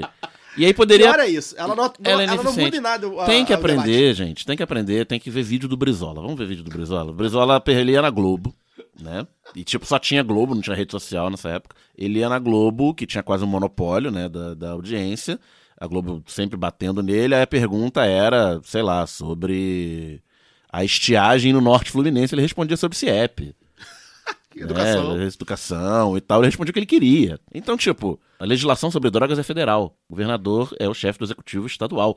Então ele faz aquela, aquela resposta clássica: olha, o governador não, não tem gerência sobre isso, e eu acho que tem que ter política social na favela, É. porque não sei o que lá, não sei o que lá, porque tem que ter política de saúde, e blá blá blá blá blá blá, meu É, ele, amigo. podia, ele é deputado Mas federal. eu- ele eu poderia acho, falar assim: cara- eu, enquanto deputado federal, algum dia que eu for chamado assim, Mas dia que debate, houver esse debate. eu vou. Mas eu acho que a questão não passa por aí, cara. Eu acho que a questão passa por uma estratégia de campanha de querer parecer palatável a um público mais conservador, reacionário. Só que eu acho que não dá vai... tempo. Não, eu acho Essa que... é a questão. É, a minha questão é que eu acho que, cara, eu não consigo. Eu, Sabe o que que eu vai não me- fazer? eu, não me, eu não me convenço, né? Se eu não conhecesse o Freixo, eu não me convenceria nem um pingo. Não tem como. Nem da, tanto da declaração que ele deu, quanto da foto, por exemplo, tirada Não, na, na Santuário da igreja, na Penha. igreja e tal. Cara, não. a imagem co- que ele passou nos não últimos convence, 15 anos assim. não é essa. Não, ele eu podia vi- subir o Santuário da Penha Podia, com respeito, ele podia, não precisava se ajoelhar e rezar, se deixar. Exatamente. Eu, eu, vi, eu vi aquilo ali, na verdade, eu dei risada. O assim. fiel, o fiel pode se ofender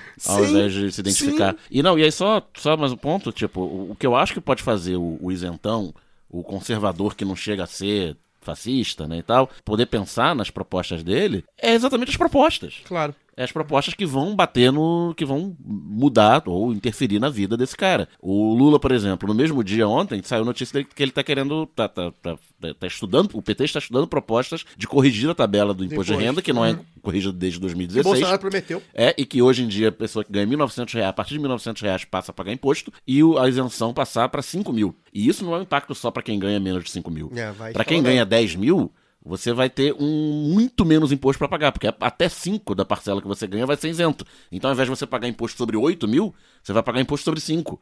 E isso vai ter um efeito cascata enorme para a classe média. Então, o cara que, ah, porque o PT, né, porque é foda também, o Bolsonaro é ruim, mas o PT também. O cara também pensa com o bolso. Quando ele ah, fizer as contas de que ele vai pagar 600 reais por mês a menos de imposto, ele pode considerar ah, fechar, tampar o nariz pra concepção dele e votar no Lula.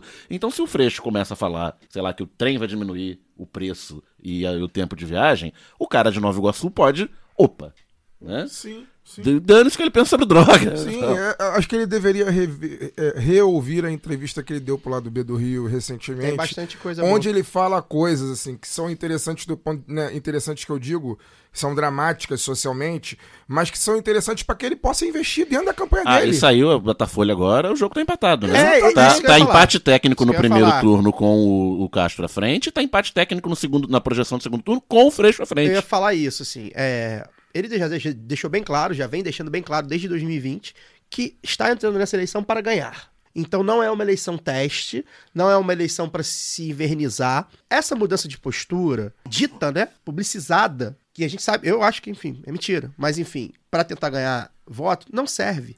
E não serve por quê? Não serve porque pra gente é sempre, pra esquerda, dentro da opinião pública, é sempre mais difícil. O Eduardo Paes, ele pode fazer o que ele quiser, mudar de partido, dizer sim pra aqui, não, dizer que é Portela, dizer que é Vasco, dizer que é Flamengo, dizer que é Mangueira, à vontade. O Bolsonaro pode falar que não gosta do Centrão e depois dizer que é do Centrão e depois não gostar do Centrão? Vestir a camisa de 42 times. de, de 42 partidos, à vontade. Para a esquerda, tem um processo que demora muito. E qual é o grande case desse processo? O Lula, que se candidata em 89, não é o Lula que vence em 2002. Isso é claro, todo mundo sabe isso. Não estou fazendo, né, não estou descobrindo a pólvora. Para isso, teve um processo, negociações, algumas legítimas, outras talvez não, concessões, é, algumas verdadeiras, outras talvez não. Duas eleições perdidas. Aquilo ali é era um projeto que o Lula e o partido que ele ajudou a criar tinham para chegar daqui uma hora ia dar. Se o Freixo. E é muito triste a gente estar falando isso, gente, porque a gente já declarou, todo mundo aqui declarou voto no Freixo, todo mundo gosta do Freixo, o quadro, o quadro Marcelo Freixo. Menos a Luara que vota no Espírito Santo. É, o quadro Marcelo Freixo, a gente conhece, a gente, enfim, a gente confia. Agora, a campanha começa, e aí tem mais 40 dias, vamos ver, a campanha começa de uma maneira completamente confusa. Eu não acredito, tem gente bem remunerada, marqueteiro, cacete A4, experiente. Então, eu tô aqui dando minha opinião como eleitor, principalmente, e como observador, jornalista, que se interessa. Eu espero que eles saibam o que estão fazendo. Que esse, esse tipo de fala, que soa falso para a esquerda, soa falso para a direita, esteja angariando alguns votos. Pode ser, daqui a pouco a gente vai saber, eles vão, né? Normalmente é com base em pesquisa e tudo mais. Outras coisas que estão acontecendo até que me preocupam tão mais, né? E a questão, por exemplo, da segurança pública, que a gente, quando entrevistou ele aqui, é, inclusive a gente tomou muita porrada, né? Bom lembrar que a gente tomou um monte de porrada de um monte de gente também quando a gente entrevistou ele, enfim. A questão da segurança pública, por exemplo, que ele não deixa claro que é, ele é o candidato que vai fazer diferente. Pelo contrário, para mim, ele tá mostrando que é um candidato que vai fazer a mesma coisa, só que, enfim, com um outro discurso. E tudo bem, eu, eu, vou, eu vou votar. Quer dizer, tudo bem não. Mas assim, eu vou votar nele de qualquer forma. Melhor que o Castro. Tá, tá dado isso, né? Só que aí eu vou votar em qual? É pra ser um, um Eduardo Paz melhorado? Tudo bem, então eu voto. Eu votei, já não votei no Eduardo Paz, não tem problema, eu voto. Agora, não, não, não, pra me mobilizar precisa de mais. Enquanto eleitor, enquanto, enfim, é, digamos assim, militante, né? Embora eu não seja organizado. Então, assim, é, eu acho que a campanha tem, tem, tem- dá tempo de mudar, falta muito, tem muita água pra rolar. Tem, gente, é, a gente acho que já falou aqui, o Castro é favorito por várias, várias razões.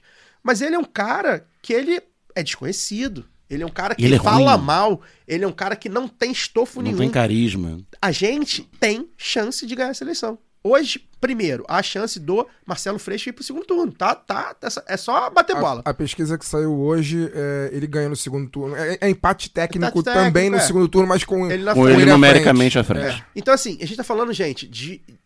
Tem como. Tem essa possibilidade. É difícil. Eu acho que o Castro é favorito. Talvez a gente possa um dia desengomar por quê. Mas, enfim, são vários os fatores. Tem muito partido do interior, muito prefeito do interior, enfim. E ele tá tentando se descolar do bolsonarismo máximo. Mas, é, tem jogo. O jogo tá aberto. Eu acho que tá, anda conduzindo a campanha muito mal. No debate na Band, ele deu uma resposta pós-debate péssima que também repercutiu internamente, que a gente, enfim, sabe. Então, assim, é, vamos ver. Eu quero promessa. Eu quero promessa. Tanto Concreta, do Lula, tanto do. Lula, que eu acho que já. Compromisso, né? Exato. É, é. Obrigado. Essa do- essa do Nada imposto de renda é uma- ótima, Bruno. Nada como uma militante organizada. Compromisso. Eu quero, ir- eu quero, Não, eu quero, é- eu quero que ele aponte. Eu, que- eu, eu vou fazer isso aqui diferente. Porque eu sei, eu sei que vai. Eu sei que vai. Agora, eu sei que vai porque eu voto nele há 10 anos, 20 anos. As pessoas não. E é possível, a gente, a gente sabe que vai, ou que vai tentar, pelo menos, porque a gente sabe que é possível. Tem lá. As propostas dele estão lá. Ninguém ganha com mega proposta. Ah, E ninguém, tem- ninguém lê a tem uma- proposta, gente. Tem uma parada que pra mim é, é crucial, assim, que, sabe, o Freixo, e durante muito tempo, o tempo dele no pessoal, ele passou muito tempo da vida dele falando que a nossa vida não começa e não termina nas eleições. E quando você vai pra uma eleição fazendo um discurso completamente despolitizante do povo, você tá jogando fora aquilo que você disse a sua vida inteira. Porra, ou a vida começa ou não começa nas eleições, ou, ou, ou o que que é? sabe? Vencer a eleição, ainda mais no contexto que a gente está hoje, é fundamental, assim, é tarefa Não, número e- um. A gente tem que vencer a eleição. Mas não acredito que o caminho para vencer a eleição seja despolitizando a política, sabe? Não, Não, eu- eu pode não ser dessa isso. forma. Não digo que tá isso Eu não digo nem isso, porque, por exemplo, ele poderia. eu não ele não precisava ter dito, não, eu acho que a liberação das drogas é, É fundamental isso, para é isso. diminuir a matança do povo negro É o que a gente gostaria que ele di- dissesse. Dissesse, mas a ele não entende- precisa dizer Não isso. precisa dizer. Ele só precisa não de se desdizer. É, e é- Desdizer a história dele. Eu vou até mandar um abraço pro amigo Euro, que, que um camarada, ele falou assim, ah, é, ele tweetou um negócio, eu nem respondi no Twitter, mas vou deixar aqui pra falar. Ele, ah, é, esse, essa declaração do, do Freixo atrasa o debate. Pior que não atrasa. Não atrasa, porque esse debate é um debate que não se faz, por exemplo, da porta do Congresso pra dentro. É um debate que se faz pra fora. Então, assim, ele poderia ter levado pra dentro, mas tudo bem, enfim, não, não levou. Esse, esse debate, gente, é um debate que não existe no momento. Alguém vai trazer esse debate? Não sei. O Ciro Gomes não trouxe, o Lula não trouxe, o Jair Bolsonaro não trouxe, a Tebet não trouxe, Sofia Manzano vai trazer, coitada, tem lá 1%, não, não consegue. Esse debate não existe, gente, eleitoralmente falando. Eleitoralmente. É pra se importar com a eleição? Então a gente se importa com a eleição. Vamos ser pragmáticos? Vamos. A gente já, inclusive o lado B, já assumiu esse pragmatismo já tem um tempo. A gente sabe que a eleição é importante. Então vamos se importar para a eleição. Aquilo ali não adiantou nada. Dizer que sim e que não, não adiantou absolutamente nada na lei. Eu acho. Quero deixar bem claro isso. Vamos ver. Daqui a uma semana, duas semanas, vai repercutir aí, vai vir um. Ah, ó, conseguiu ali uns votinhos. Todo voto importa. Ah, conseguiu ali, subiu dois pontinhos. Beleza, pô, legal. Vamos ver tá a desagregação dessa, dessa pesquisa. é, enfim. É, é, então, meu ponto é esse. E isso é muito ruim, porque assim, nesse meio tempo, quem de muro, né? Ah, não, sim, não, acho, não sei. Apanha dos dois lados. E assim, e assim, como é que vai mobilizar? Quem é a militância dele que vai pra rua? Que vai, vai virar voto? Somos nós. Se ele não tá convencendo a gente, então eu acho muito triste a gente, no primeiro programa de campanha, ter que fazer esse, perder 20 minutos de críticas que a gente acredita de algo que está sendo mal conduzido. Não é só isso, acho que falta eu, e aí eu acho que o ponto fundamental que que para mim ele pode ter que ser mais criticado, ele e a campanha, né? Para mim falta se posicionar como governador que vai fazer diferente na segurança pública. Ele não faz, não faz. E isso eu acho muito grave, muito grave. Essa é uma pauta que, aí a Laura sempre fala, essa é uma pauta que não é negociável. Essa é uma pauta que ele tem que falar, eu vou, ser, eu vou fazer diferente. O Brizola foi acusado durante anos de falar, ah, porque tinha que pedir perdão, pedir licença pra vagabundo, né? Na polícia falavam isso. A sociedade, inclusive, comprou esse discurso, o Brizola foi eleito, depois foi eleito de novo. Então, ele tem que se pintar e não está se pintando como o cara que vai fazer diferente. Não diz, não diz nada aquilo.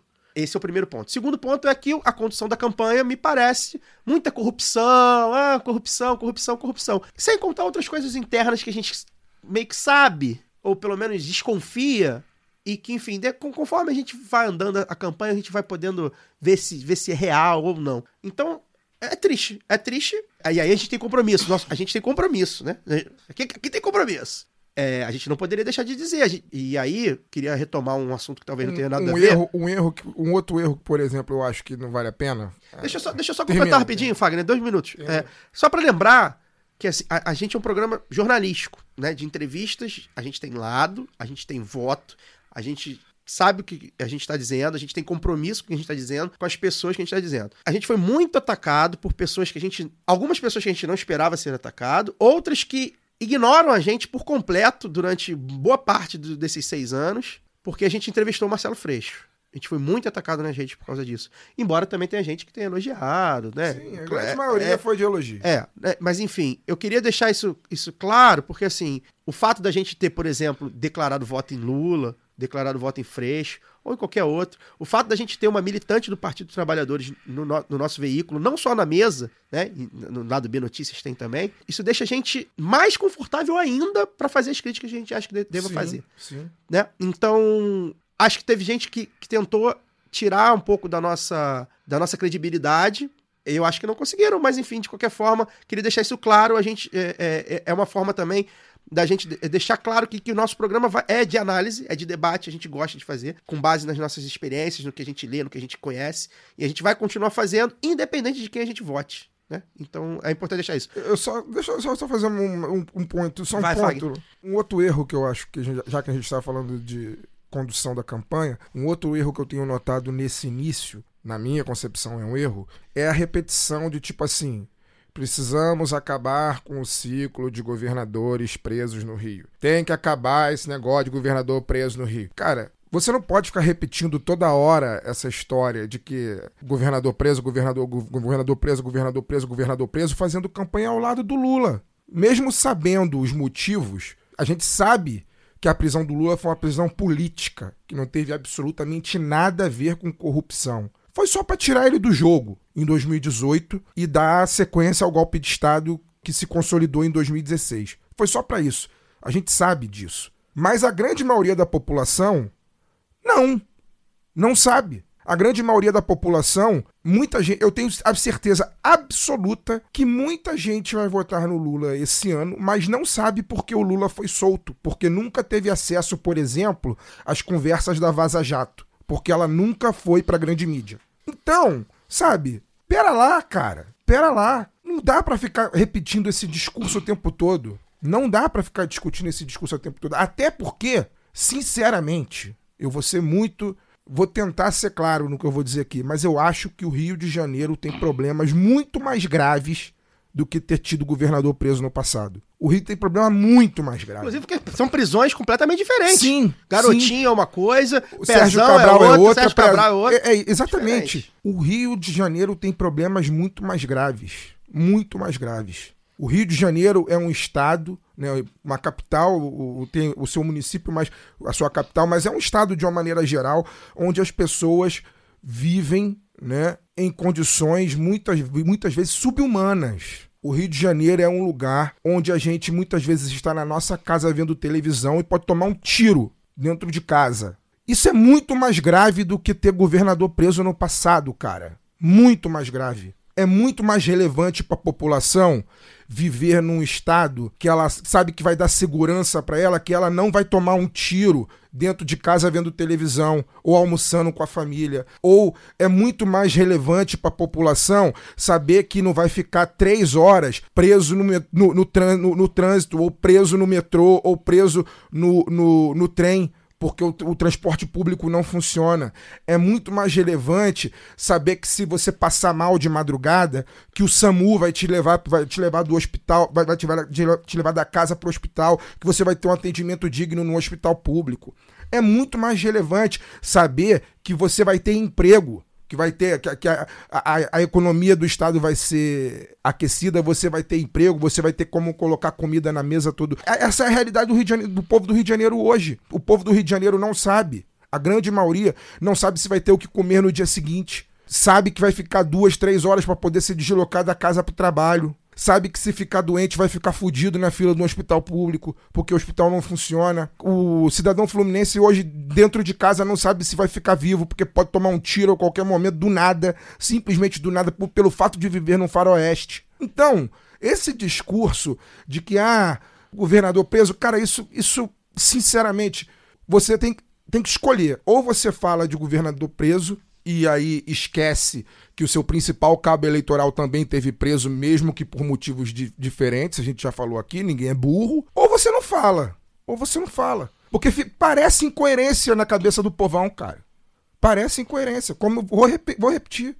Tenho certeza absoluta que uma porcentagem alta de eleitores do Lula não sabe por que ele foi solto. Sabe que ele teve preso, mas não sabe por que ele foi solto. E aí você vai ficar repetindo o discurso? Não, e tem, tem várias coisas aí sobre isso, tanto sobre a campanha do Freixo, eu acho assim, a gente não é ingênuo, deve, tem uma orientação do, do marketing, enfim, mas é como o Fagner falou também, é, é um negócio tão despolitizante que choca a gente, porque é, não, não só não agrega, assim, como não faz o que eu acho que principal, eu concordo com o Caio, que é de diferenciar. Eu acho que essa é, é, é, é o, a eleição potente para isso, sabe? Para diferenciar. Tanto que vocês vão lembrar que, apesar de toda essa é, peste de, de conciliador do Lula, uma das primeiras declarações dele foi de favorável ao aborto, que é uma pauta que, que já há muito tempo está aí né, na- na- nas eleições, inclusive eleições não tem nada a ver, eleição municipal e tal, é, e ele trouxe isso, se posicionou, conseguiu delimitar, e a gente continua querendo, se a gente fala né, da, da esquerda, dessa frente ampla, desse campo progressista tão amplo aí,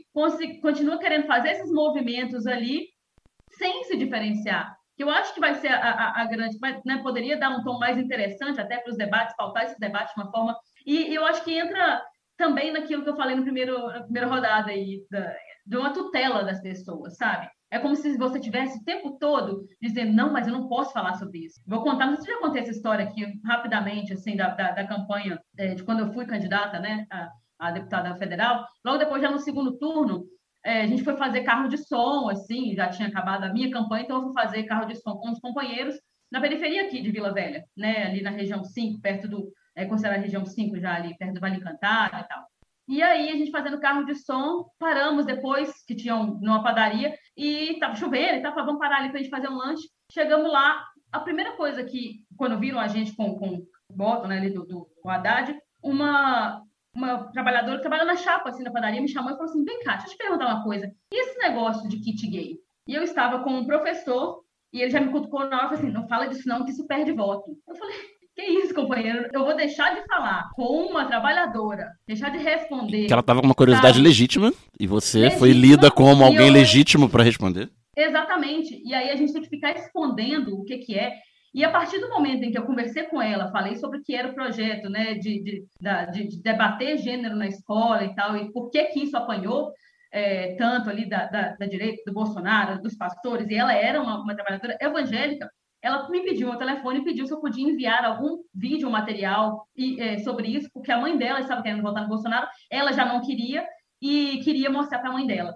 Então, são coisas assim, é um, um tempo que você dedica a conversar com as pessoas e descobre que elas também têm muito a dizer, né? Então, você não tem que ficar fazendo comício. Então, não é uma questão só do convencimento, é do diálogo mesmo. E de subestimar, sabe? As pessoas, como se elas não fossem capazes de debater. Eu lembro que na minha campanha, gente, eu fiz, é, ia para a feira e falava de macroeconomia, falava, sabe, de, de política externa, e os caras entendiam, quando eles viam que o negócio de, ai, Venezuela, a gente falava de política externa, eles ficavam assim, ah, mas eu vi que não sei o que lá no YouTube, não, tudo bem aqui, mas assim, não sei o que lá. E parece que tem um medo, sabe? O medo de falar com as pessoas. Poxa, nós temos as ideias, nós temos as propostas, nós temos a verdade do nosso lado, e nós vamos dizer, e nós vamos ser pautados pela verdade deles. Não entra na minha cabeça um negócio desse. Para mim, parece isso, uma tutela da- das pessoas, sabe? Uma, e subestimando o tempo inteiro, como se a gente não tivesse tempo. Nós sabemos, nós, repito, nós não somos ingênuos. Nós sabemos que ah, ah, existem as deepfakes agora, a distorção, mas é muito um medo de distorcerem. Sabe o que eu acho que distorce mais? É, não, não é deepfake, não é, não é corte i- ilegítimo de, de fala, de vídeo seu. O que distorce mais é quando você mesmo distorce a sua história. Porque aí você tem um legado ali que você está jogando no lixo. E é isso, assim, a- a- já dizia, né? A prática é o critério da verdade.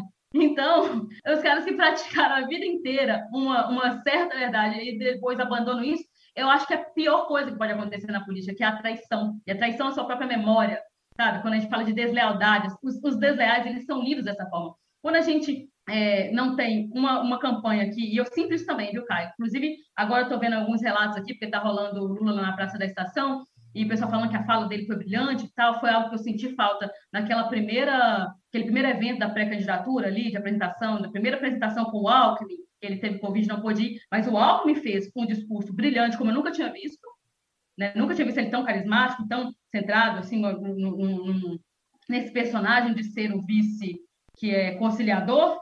É, e o Alckmin Lula não, leu- Alckmin não, Geraldo. é, e o Lula leu, uma- uma- algumas pessoas falam de uma tentativa que, que exige né, de, de colocar o Lula num, determinado lugar em que ele não solte tanto a língua, como se isso fosse problema, quando na verdade é isso que o diferencia de outros candidatos. As melhores E falas do Lula são falou. as, as sem script, né? Exatamente. Então, assim, e é o que faltou em 2018 na minha avaliação. Quando você via lá o Haddad subindo no palanque falando Bolsonaro, seu soldadinho de Araque. Porra, isso vai engajar quem? Isso vai enganar quem? Ele não é essa pessoa, ele tem aquele tom professoral que é, é- é esquisito, assim, para a gente que está acostumado com Lula. E nós temos Lula e não vamos usar esse tipo de coisa. Nós temos um cabo eleitoral como Lula no país do lawfare e vamos falar de presidiário, de ex-presidiário, de, governador presidiário. Porra, é um negócio assim, as pessoas... é, Isso precisa entrar na cabeça da gente, de que as pessoas elas podem ser contra a corrupção e continuar fazendo um governo de merda. Elas podem não ser corruptas e continuar governando para uma mesma elite que faz, que torna a nossa vida um inferno. E não é isso que nós queremos. Isso precisa ser, é, isso e a eleição é o momento para isso, para a gente diferenciar. É por isso que a questão de classe está cada vez mais patente nas, na- na- na- nas falas do Lula, o tempo todo ele falando, falando de incluir o pobre no, no orçamento e o, né, e o rico para poder pagar imposto. É uma frase que eu acho que é muito emblemática da campanha dele. Então, é um pouco disso assim, se não for uma campanha que faz os nossos olhos brilharem, não vai ser a campanha das nossas vidas, sabe? A gente está passando um período de pós-Covid aí, as pessoas, elas estão é, com dificuldade de engajar, apesar do Lula ter feito, é, concentrado muita gente né, em vários eventos aí que ele fez, eu acho muito bacana, acho, acho surpreendente, na verdade, é, mas a gente não tem Lula em todos os, os estados. Agora, quem está com ele precisa aproveitar isso. O movimento aí no Rio, né, aquela, aquele ato também com Lula foi muito bonito, teve falas muito, muito boas do próprio Freixo, que pode ser esse cara da segurança pública, que foi o, o um cara que enfrentou né, a CPI das milícias. Porra, por que não isso? Sabe? É preciso, é preciso linkar a questão das drogas com, com, com essa da, das polícias, tudo mais. Poderia fazer. É, então, é isso que a gente está esperando, qualidade, a qualidade que a gente sabe, porque, na verdade, o que passa para a gente é uma sensação de que é um desperdício. A gente sabe que ele não é o, o Castro, a gente sabe que não é a mesma coisa, a gente sabe que não, tanto, não é tanto fácil. Exato. Então, pô, não seja um desperdício do, do potencial que a gente acredita que você é. É, e... Aí, e- Vai, vai, vai, vai. Não, pode, ir. concluir. Não, pode- pode ir que eu vou até tomar uma água. Então tá bom. É, não, é, a, a verdade, assim, só pra gente amarrar esse assunto, é, repito, é, pra deixar bem claro, tem marqueteiro, tem gente bem remunerada, bem experiente, se baseando normalmente em números, e, e ainda há muita campanha, ainda há muita água pra rolar. Até aqui, não são poucos os relatos de pessoas que votam nele há muito tempo, decepcionados com a postura. E aí não é nem com a aliança, né? A gente até já debateu aqui, por exemplo, que o César Maia não colocar o César Maia de vice não é pior, por exemplo, do que essa declaração para militância, porque é isso, a gente está engolindo o Alckmin, então a gente pode engolir o César Maia. Só que o Lula não. Enfim, é difícil de comparar também, né? Não vou comparar, não. É isso. É, Luara, você queria concluir sobre esse assunto? Não, sobre esse Já assunto foi? não. Eu queria Dem- falar uma outra coisa. Então, deixa eu. sobre, sobre, sobre o que foi falado aqui. Então vai. Então vai, vai então vai, vai, vai. vai. Não, é só porque é, você fala dessas palavras que a gente toma, né? Por ter aqui- me acolhido aqui, uma petista que ousa dizer que é petista, e eu acho assim. É um vício liberal do, desculpa, vovó, do caralho, negócio horroroso. Isso de vocês, dessas, desse pessoal ficar dizendo que não, porque tem que ouvir o outro lado. Se eu quiser ouvir o outro lado, se eu quiser ouvir o Ciro falando baboseira, eu vejo ele discutindo com o humorista, entendeu? Se eu quiser ver essa- esse pessoal aí falando mais do mesmo, eu ligo na Globo News, entendeu? Então nós estamos aqui para poder falar o que não é dito de outras formas em outros lugares. Eu, eu acho isso, acho, eu, eu vejo isso desde a faculdade de comunicação, assim, esse vice liberaloide horroroso de que, ai, vamos ouvir o outro lado, vamos ouvir. Aí sim, aí tem um discurso hegemônico, que não é hegemônico por acaso, e você vai ficar lá acreditando que político tem que ser técnico, que tem que ter concurso para ser político. Ai, que nossa, não pode.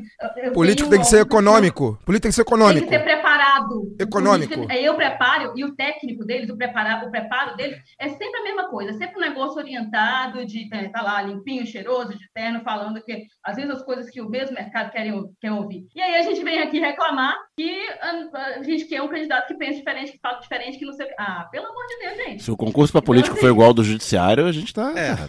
Pô, tamo lascado, né? Não, é um papo, ah, né, não é só liberalóide, é um papo elitista do cacete também. Totalmente. Sentiu o shade, hein? Sentiu o shade. É, Fagner Torre, você tem um, um, um assuntinho pra colocar na O roda. meu assunto eu vou colocar aqui na roda, mas eu acho que vai ser rápido.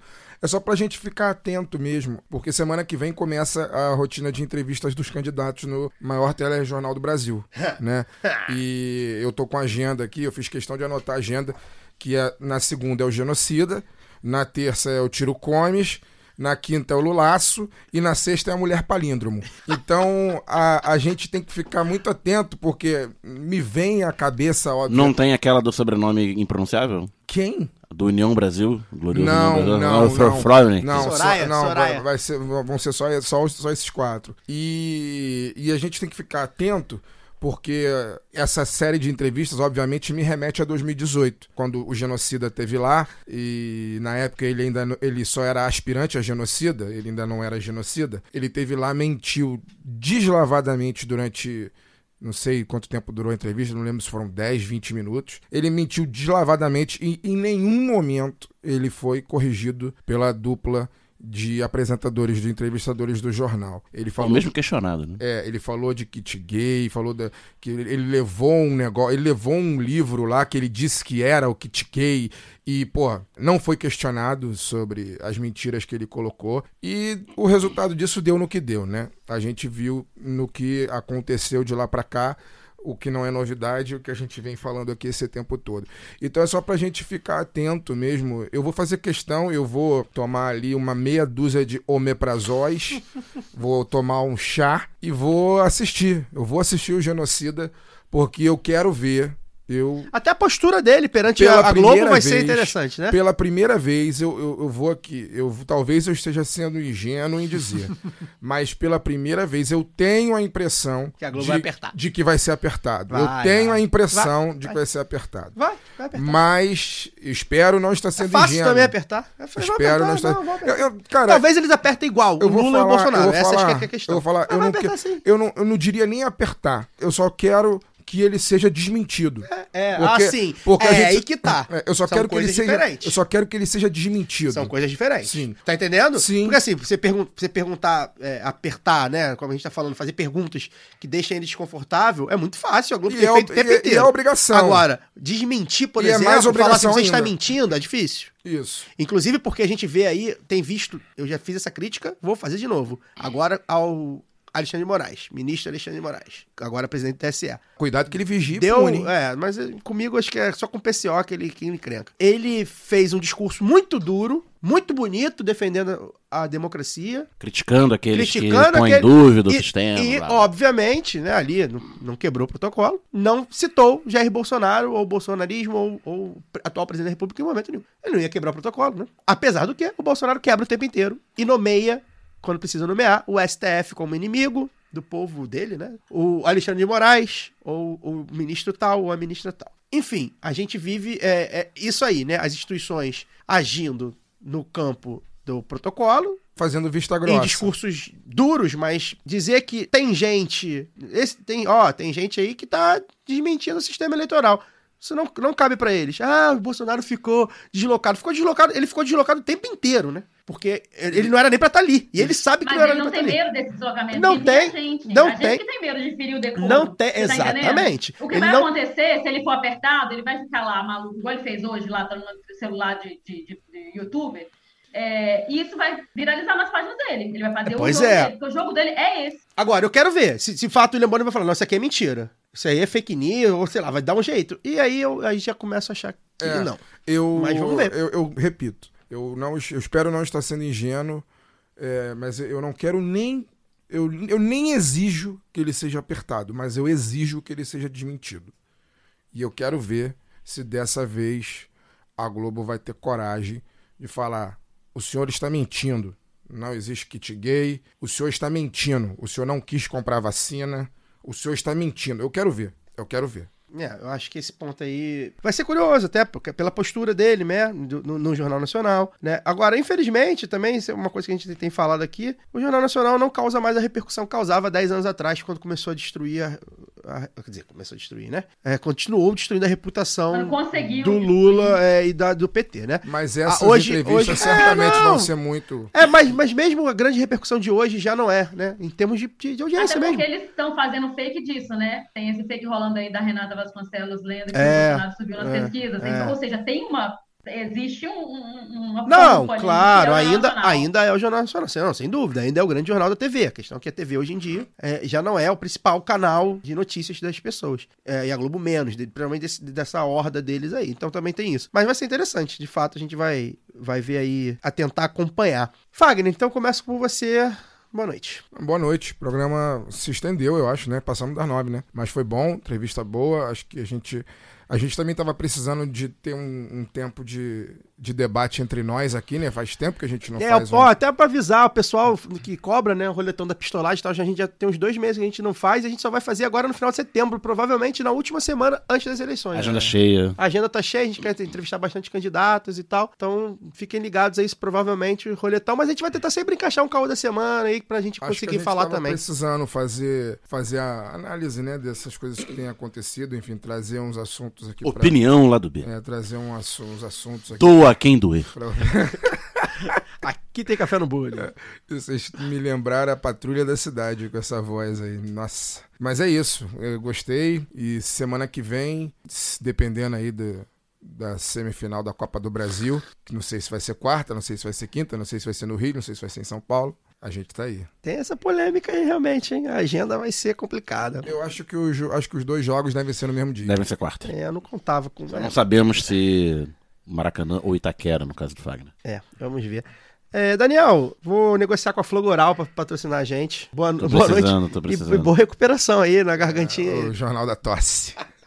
Desculpa pelas tosses, foi bom pra lembrar velhos tempos, É, né? foi ótimo. Afetivo. Meio caos, né? É legal. E até semana que vem. Luara Ramos, Lady in Red, tá? De vermelho aí, milituda. Boa noite. Boa noite, Caio. Boa noite, Fagner. Boa noite, Daniel. Boa noite, ou bom dia, ou boa tarde para os nossos ouvintes que estiverem nos ouvindo em qualquer momento do dia. Papo muito bom com a Maíra hoje. Acho que a gente saiu um pouco desse lugar comum quando a gente fala de agro, de É. alimentação, que vai muito para os agrotóxicos, É. agrotóxicos, né? A gente conseguiu falar de muitas outras coisas. É. E aqui também tava com, já estava com saudade de, de vocês, e vontade de saudade das nossas pitacos, assim, mas eu acho que é importante, é, porque senão a gente não dá conta, né? Acontece tanta coisa nesse país todo dia que a gente não dá conta. E sempre muito bom. Espero que todo mundo goste também. A gente, tá, Valeu. a gente tava muito bonzinho. Vamos começar aí. com- Eu, é, quando vocês falaram aí de ah, opinião lá do B, daqui a pouco a gente também cria aqui, gente, um, um quadro autocrítica do PT. É, não, eu ia, falar, eu, eu ia falar isso, esperar o, o camarada, o companheiro Geraldo escorregar aí pra gente meter o malho também. É, antes de encerrar, gente, vou lembrar aqui, relembrar, né? Todos e todas que nos ouvem, que a principal plataforma para apoiar o lado B do Rio é a Aurelo. E agora a Aurelo está aceitando o Pix. Então ficou mais fácil, né, de colocar um dinheirinho no lado B. A gente está passando aí por uma, uma fase de orçamento meio apertado, renegociações de contrato, enfim. E a gente está contando aí com os ouvintes que podem, obviamente, colaborar com a gente. Aliás, é, a Aurelo continua aí o desafio, né? Então, a cada apoio que, que entrar nesse mês de agosto, a gente também ganha um bônus. Então, agora é, é a hora de ajudar o lado B, quem puder. Para quem tem iPhone, ir lá no navegador, digitar aurelo.cc barra lá do B do Rio, barra apoios, fazer o seu apoio. Já para quem tem Android e os demais, só baixar o app da Aurelo e fazer o apoio por lá mesmo, né? Quem apoia a gente pelo Padrim, né? Tem a galera aí, chegou até alguém novo aí, há muito tempo não chegava ninguém pelo Padrim. Migra lá, gente, migra pra, pra Aurelo, né? Já, ah, não usa Aurelo, se gosta de ouvir só o Spotify, tudo bem. Migra pra Aurelo como plataforma de apoio, é, enfim, Pix ou cartão de crédito, tá mais fácil, já vai ajudar muito a gente. E por fim, uma convocação a todos e todas que são doidinhos de debate, né? Aquela galerinha viciada em eleição, que ama a festa da democracia, enfim. A gente vai acompanhar o debate presidencial lá da Band com o lado B no YouTube, né? Domingo, dia 28, a partir das 9 horas da noite, a gente entra ao vivo para tecer nossos comentários abalizados sobre o que estiver rolando lá, né? É um formato de teste, tá, gente? Então, a gente nunca fez nada ao vivo desse tipo, né? React. A gente não tá acostumado, a gente não sabe se vai funcionar, mas a ideia é que a gente faça esse tipo de conteúdo voltado para eleição, né? A gente gosta, a gente enfim, acho importante fazer esse debate, principalmente um debate é, do outro lado da Globo News, né? Então a gente tentar abordar os assuntos que eles abordam sem o, sem o vício da- do, do neoliberalismo, principalmente, que, que anda por lá. Então a gente não sabe se vai funcionar, mas o time titular do lado B vai entrar em campo e a gente vai ver como é que vai ficar. A gente vai fazer os comentários provavelmente ali nos intervalos, né? É, e também ali no final do debate. Enfim, vamos ver como é que fica. A gente até convida vocês ah, até para dar um feedback, para ver se esse formato vai ficar legal e tal. Então, você acessa aí o youtube.com/barra lá do B do Rio. Você já ativa o lembrete, né? Deixa ativo o sininho. Vamos, vamos colocar no YouTube e no, Twitter do, do lado B também, que nem, que nem nós fizemos É, pode ser, né? Eu ah, eu acho que a- ah, o StreamYard não tá, não tá compartilhando mais no Twitter. Sério? É, acho que, acho que eu vi esses dias. Vamos ver, vamos ver. Então, fica aí, o YouTube, né? A princípio só no YouTube, youtube.com.br lá do B do Rio. Você ativa lá o lembrete, já deixa o like, faz um comentário lá já pra engajar. Então, domingo, dia 28, às 21 horas, às 9 da noite. O lado B fica por aqui. Semana que vem a gente volta entrevistando mais uma candidatura. Pra quem não conhece, conhecer lá do Espírito Santo. Aí, Luara emplacando uma candidatura capixaba. Valeu! Este podcast foi editado por Fernando Cesarotti.